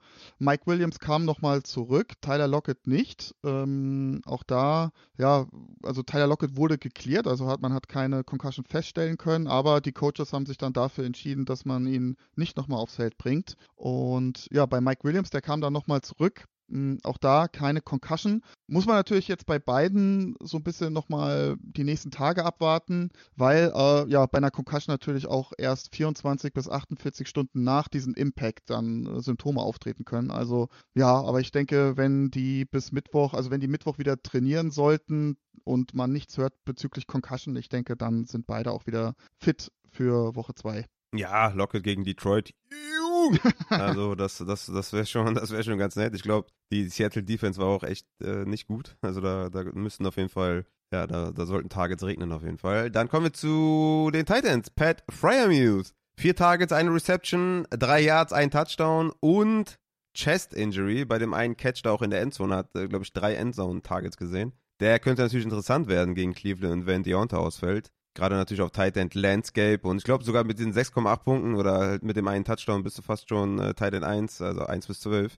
Wie sieht's aus mit Pat Fryermuth? Chest nächste Woche gegen Cleveland. Mhm, ja, äh, Pat Frymouth auch einen harten Hit eingesteckt. Ähm, da ist ihm mal ganz kurz die Luft weggeblieben und äh, wurde, glaube ich, auch geröntgt. Also man hat da keine Rippenfraktur oder ähnliches feststellen können und kam dann auch nochmal wieder. Von daher gehe ich davon aus, dass er auch ja, jetzt erstmal limited sein wird, aber ich denke schon, dass die Chancen hoch sind, dass er auch nächste Woche wieder spielen kann. Hm, ist natürlich immer so die Frage bei diesen Rippenverletzungen oder diesen starken Rippenprellungen an sich. Ja, wie kann der Spieler mit dem Schmerz umgehen? Kann er seine Arme frei bewegen?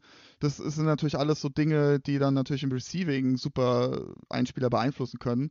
Hm, aber ich denke, mit den richtigen Schmerzmittelchen ist da durchaus möglich, dass Pat Fryermove auch dann in Woche 2 spielen wird. Wäre natürlich schon ein ganz guter, ja, ein ganz guter Start, denke ich, dann ohne Dionte. Ähm, Wäre natürlich schade, wenn er da ausfallen würde. Aber da bin ich jetzt erstmal, ja, positiver, sage ich jetzt mal, aufgrund der Tatsache, dass er halt dann im Spiel auch nochmal zurückkam. Okay, sehr, sehr gut. Also ich habe nochmal nachgeschaut. Er war mit einem Catch für drei Yards und einem Touchdown Tight End 9 bisher. Ja, das siehst du mal. Ne?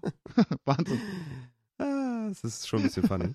Dann kommen wir zu Greg Dolcic mit seiner Fußverletzung, Beinverletzung. Der kam auch nicht mehr wieder, leider. Äh, ja, tatsächlich, genau. Da hieß es jetzt oder heißt es jetzt aktuell noch Leck. Ich habe jetzt mehrfach bei Beatwriter nachgelesen, dass es sich wohl tatsächlich, leider muss man sagen, mal wieder um eine Hamstring-Verletzung bei Dolcic handelt. Und äh, ja, mm. es ist, da wäre dann jetzt mh, hm, die dritte Hamstring-Verletzung bei Dolcic innerhalb von ja, einem guten Jahr NFL. Und das ist hm. natürlich, mm. ja, schon, da bin ich jetzt langsam auch so ein bisschen raus, muss ich sagen. Trotz dem ganzen Talent, was er mhm. hat. Äh, ich glaube, ich habe es ja sogar nochmal gesagt. Ich glaube, in der einen oder anderen äh, Injury Report Folge, wo ich mir so ein bisschen Sorgen mache, dass er da vielleicht, ja, oder ich hoffe, dass er da in der Preseason so ein bisschen dran arbeitet. Äh, also wenn es sich dann mm. wirklich um Hamstring handeln sollte, oh, also das ist echt nicht so nice. Also das ist halt dann so ein Unterschied, sage ich jetzt mal, da bin ich dann eher äh, d'accord mit, wenn einer sagt, ja, ey, Craig Deutsch ist injury prone und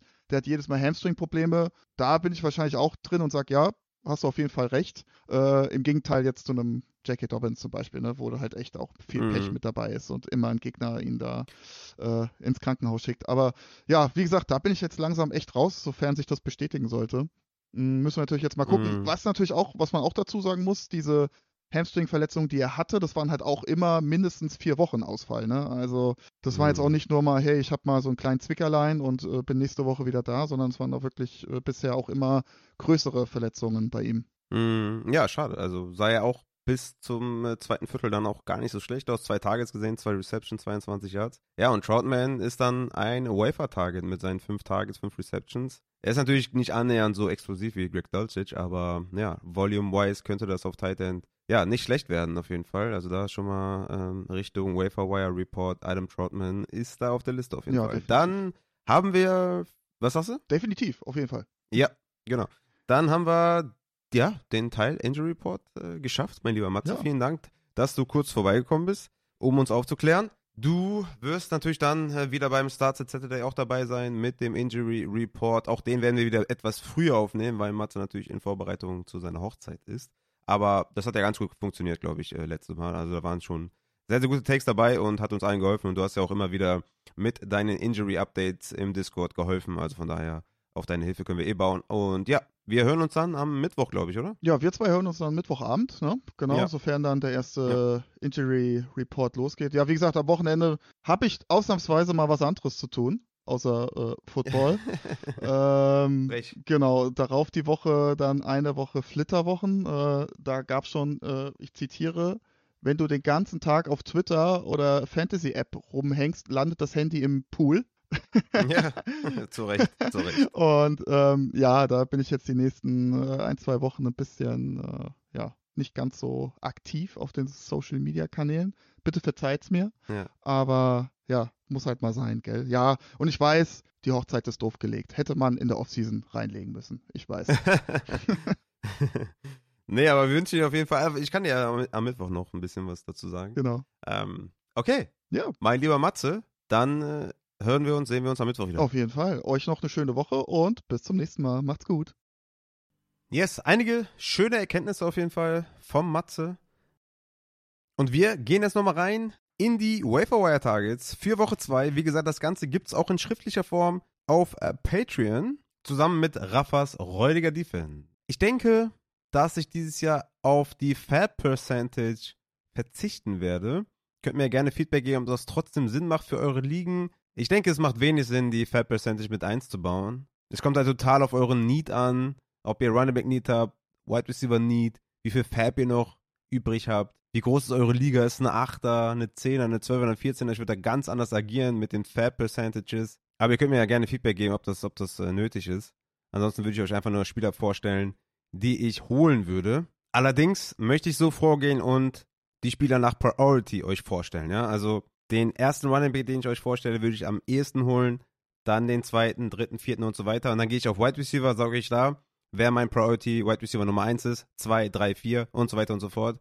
Dann habt ihr da eine Richtung, wen ich am liebsten habe, aber halt keine Fab Percentage, weil das halt wirklich von Fall zu Fall unterschiedlich ist. Könnt mir da gerne in die DMs leiten, dann können wir da nochmal vorgehen. Oder ihr sagt mir, ey Rafa, bitte Fab dazu machen, eine Range an Fab, dann werde ich das auf jeden Fall mit einbeziehen. Da brauche ich aber euer Feedback zu, ja?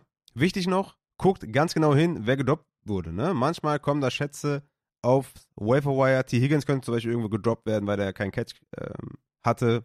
Also da werden auf jeden Fall mal manchmal äh, Schätze gedroppt. Deswegen Augen auf bei den Spielern, die gedroppt werden. Wir haben einige diese Woche, die ich äh, recht interessant finde. Wir starten bei den Quarterbacks, bei den Streaming Quarterbacks diese Woche. Zum einen Jordan Love bei den Atlanta Falcons. Wie gesagt, 22 Fantasy-Punkte letzte Woche, 245 Yards, drei Touchdowns. Das war super solide, sah super komfortabel aus. Vielleicht kommt Christian Watson zurück. Noch ein Plus für Jordan Love. Dann Jared Goff und Geno Smith im Aufeinandertreffen Detroit gegen Seattle. Würde ich beide aufstellen. Sollte Punkte regnen. Ich gehe von einem, von einem High-Scoring-Game aus. Und da will ich die Quarterbacks spielen, auch wenn sie beide eher enttäuscht haben. Brock Purdy von den San Francisco 49ers bei den LA Rams. Wie gesagt, Woche 1, 15,8 Fantasy-Punkte, solider Floor, 220 Passing Yard, zwei Touchdowns geworfen. Fühlt sich wohl in der Pocket, fühlt sich wohl im Scheme, hat die Playmaker. Brock Purdy würde ich aufstellen. Daniel Jones von den New York Giants bei den Arizona Cardinals. Bounceback incoming. Daniel Jones ist zu spielen gegen Arizona. Guckt nicht auf Woche 1. Woche 2 gegen Arizona aufstellen. Mac Jones von den New England Patriots gegen die Miami Dolphins. Auch hier Woche 1, 316 Yards geworfen, drei Touchdowns. Das sah echt ansehnlich aus. Und Miami ist schlagbar in der Secondary ohne Jalen Ramsey, das haben wir gesehen. Justin Herbert mit einem tollen Spiel. Und da habe ich noch Derek Carr als Streamer von den New Orleans Saints bei den Carolina Panthers. Auch hier Woche 1, 305 Passing Yards, 15 Punkte, solide Leistung gewesen. Auch das kann ich mir vorstellen gegen Carolina. Ein guter Floor für Derek Carr. Dann kommen wir zu den Running Backs. Da gibt es wirklich einige, die ich mir aufgeschrieben habe. Kenneth Gabriel natürlich, allen voran. 62% Snaps gesehen in Woche 1, 18 Opportunities. Sollte der noch da sein, würde ich auf jeden Fall viel, viel bezahlen, weil ich glaube, dass der wirklich ein Starter bleibt bei den Philadelphia Eagles. und sollte klarer Waiver Priority Nummer 1 sein. Dann Kyron Williams, für mich mit der zweithöchsten Priority bei den Running Backs. 65% Snaps gesehen, 17 Opportunities und das Ganze eigentlich in Führung der LA Rams. Ich würde hier nicht so viel bezahlen wie bei Kenneth Gainwell, aber Kyron Williams mit der zweithöchsten Priority hier auf Running Back für mich ganz klar eigentlich. Dann Joshua Kelly, 16 Attempts für 91 Yards und den Touchdown. Ich denke, 10 bis 15 Opportunities sind hier realistisch. Wie gesagt, mit 38 Snaps nur drei weniger als Eckler in einem engen Spiel sprechen für Joshua Kelly und seinem Standalone Value. Ty J. Spears für mich danach. Sieben Opportunities, aber halt 37 zu 30 Snaps und 20 zu 10 Routes Run. Gegen Derrick Henry sprechen mich für mich auch eine eindeutige Sprache, dass sie ihm vertrauen da auf Passing Downs und dass sie nicht zurückschrecken, ihn auch in Close Games zu spielen. Tyler Algier kommt danach für mich. Falcons werden halt wieder laufen, bis der Arzt kommt. 18 Passing Attempts nur für Ritter. War natürlich auch komfortabel in Führung. Bijan ist die klare 1 aber wir könnten hier eine 1B oder 2 haben. Wir müssen natürlich noch warten, ob Corey Patterson viel reinfrisst, wenn er wieder dabei ist. Aber 18 Opportunities für Algier waren schon echt gut. Einiges natürlich auch in Garbage Time, aber ich denke auch hier 10 bis 15 Ops traue ich ihm auf Weekly Base zu. Die Falcons werden natürlich nicht so oft klar vorne liegen. Gamescript hat Algier natürlich hier auch geholfen. Aber sie werden den Ball trotzdem viel laufen und das auf mehrere Schultern verteilen und nicht nur auf Bijan. Justice Hill kommt nach Tyler Algier dann für mich von der Priority her. Acht Carries für neun Yards und zwei Touchdowns. Hier ist die Frage natürlich, wie viel will man dafür ausgeben?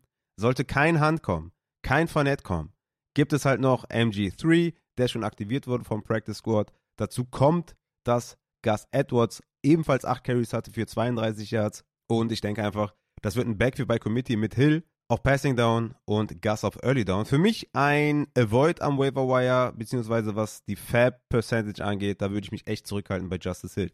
Roshan Johnson kommt für mich danach. 6 von 9 Third Downs, aber 92% seiner Touches kamen in Garbage Time. Wie gesagt, ich denke aber, er kann sich eine Rolle erarbeiten im Backfield. Chuba Hubbard kommt dann für mich. Miles Sanders mit 57% Snaps in Woche 1. Hubbard sah 100% Third Downs. Könnte eine Rolle spielen könnte Standalone Value haben, aber ich sehe da wenig Upside für Chuba Hubbard insgesamt. Und dann habe ich noch Zach Moss mitgebracht, weil Dion Jackson unterirdisch war, seine Chance nicht genutzt hat. Und 19 Opportunities für 28 Total Yards ist einfach sehr, sehr schlecht. Und Zach Moss, wenn er fit ist, könnte das Backfield übernehmen. So, das sind meine Running Backs von der Raver Priority nach. Kommen wir zu den Wide Receivers. Puka Nakua, für mich die Nummer 1, Waiver Priority bei den Wide Receivers. 15 Targets, 40% Target Share, 43 Targets per Route Run, Nummer 1 in Woche 1 passt perfekt in die Cooper Cup Rolle. Der wäre mein Nummer 1, wenn ich Wide Receiver brauche.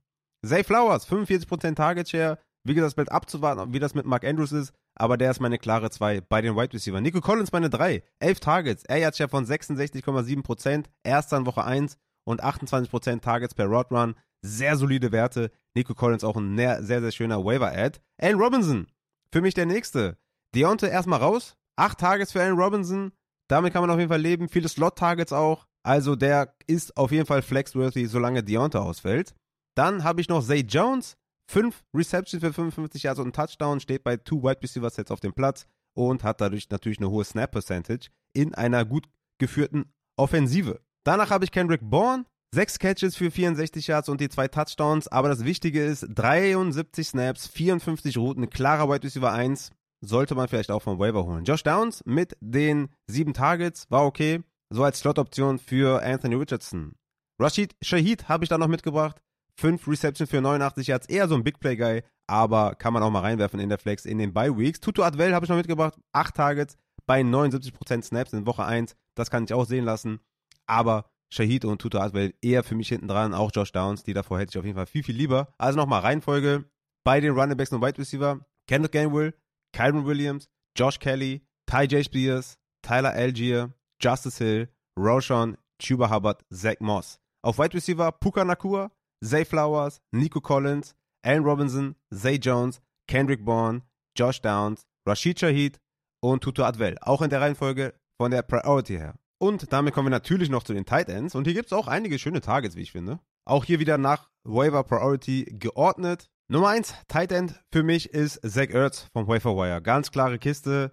Also nach ACL und MCL äh, so zurückzukommen, ist Wahnsinn. 10 Targets, 91% Routes Run. Das ist einfach wirklich krass. Die Endzone Targets waren da, die Red Zone Targets waren da. die valuable Targets für Tight Ends und ja, ey, Zach Ertz, mega Bounceback und wenn ihr mit festen Tight Ends spielt, auf jeden Fall holen. Jake Ferguson von den Dallas Cowboys, wie gesagt, 28% Target Share, sehr, sehr hohe Target Percentage, hat wenig draus gemacht. Trotzdem für mich immer noch ein nicer Ad. Wobei, wo ich das gerade sehe, ich hätte, glaube ich, Luke Musgrave lieber. Äh, lieber. Werde ich nochmal kurz ändern. Ich werde Luke äh, Musgrave vor Jake Ferguson im Wafer Report haben. Aber ja, dann kommen wir zu Luke Musgrave. Nur vier Tages in Anführungszeichen, aber 23 Routen. Nummer 1 bei den Packers Receivern. Bei 85% der Dropbacks ist er eine Route gelaufen. Also das ist schon krass. Also deswegen Luke Musgrave, klarer Wafer-Ad. Dann Jack Ferguson, wie gesagt. Und dann Drop-Off für mich. Ich hätte Zach Ertz, Luke Musgrave und Jack Ferguson ganz klar als, am liebsten. Dann Cole Komet von den Chicago Bears. 5 Reception für 44 Yards. Wichtig, 72 Snaps bei 74 Dropbacks. Ist sehr, sehr gut. Adam Troutman könnte hier klar von der Verletzung von Greg Dulcich profitieren. Hatte 5 Receptions bei 34 Yards. Logan Thomas hatte 8 Targets, 43 Yards. Und Kyle Granson von den Indianapolis Colts mit 6 Targets, 4 Receptions und 39 Yards und klarer Tight End Leader. Und ja, damit sind wir dann auch am Ende der Folge angekommen. Nach wahrscheinlich zwei Stunden oder so. also ihr müsst mir mal gerne Feedback geben, ob das euch trotzdem gefällt und ob das genug Informationen sind und ob euch das gefallen hat oder ob ich das irgendwie splitten soll. Den Injury Report einzeln hochladen, die Wafer Targets einzeln hochladen, die Takeaways einzeln machen oder so. Also als irgendwie vielleicht 45 Minuten Podcast oder halbe Stunde Podcast oder so.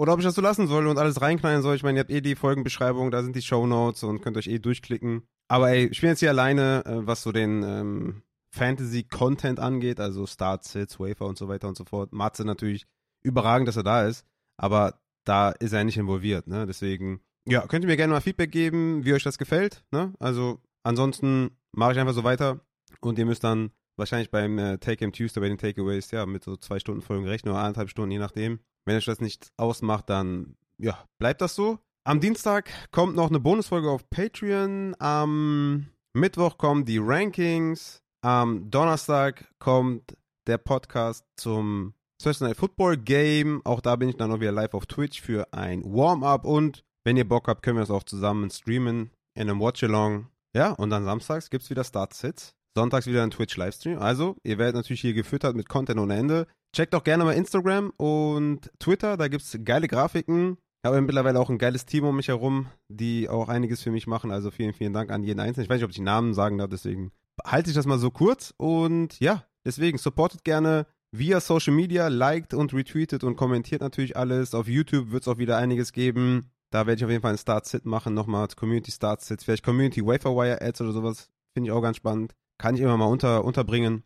Also da gerne folgen auf YouTube, Instagram, Twitter, folgen, liken, retweeten und so weiter und so fort. Gerne auch kommentieren. Und ja, ansonsten war es das mit der, mit, ja, mit Take Him Tuesday, Woche 2. Wild, sehr wild, aber ich glaube viel, viel Information.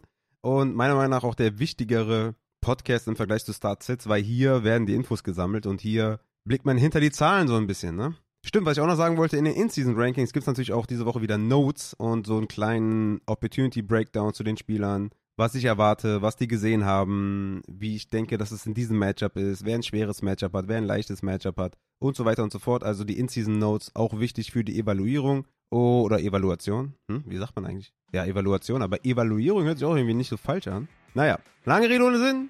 Ich bin auch raus. Ich glaube, ihr habt genug von mir gehört und bis zum Donnerstag tatsächlich. Und für die Patreons bis morgen. Haut rein.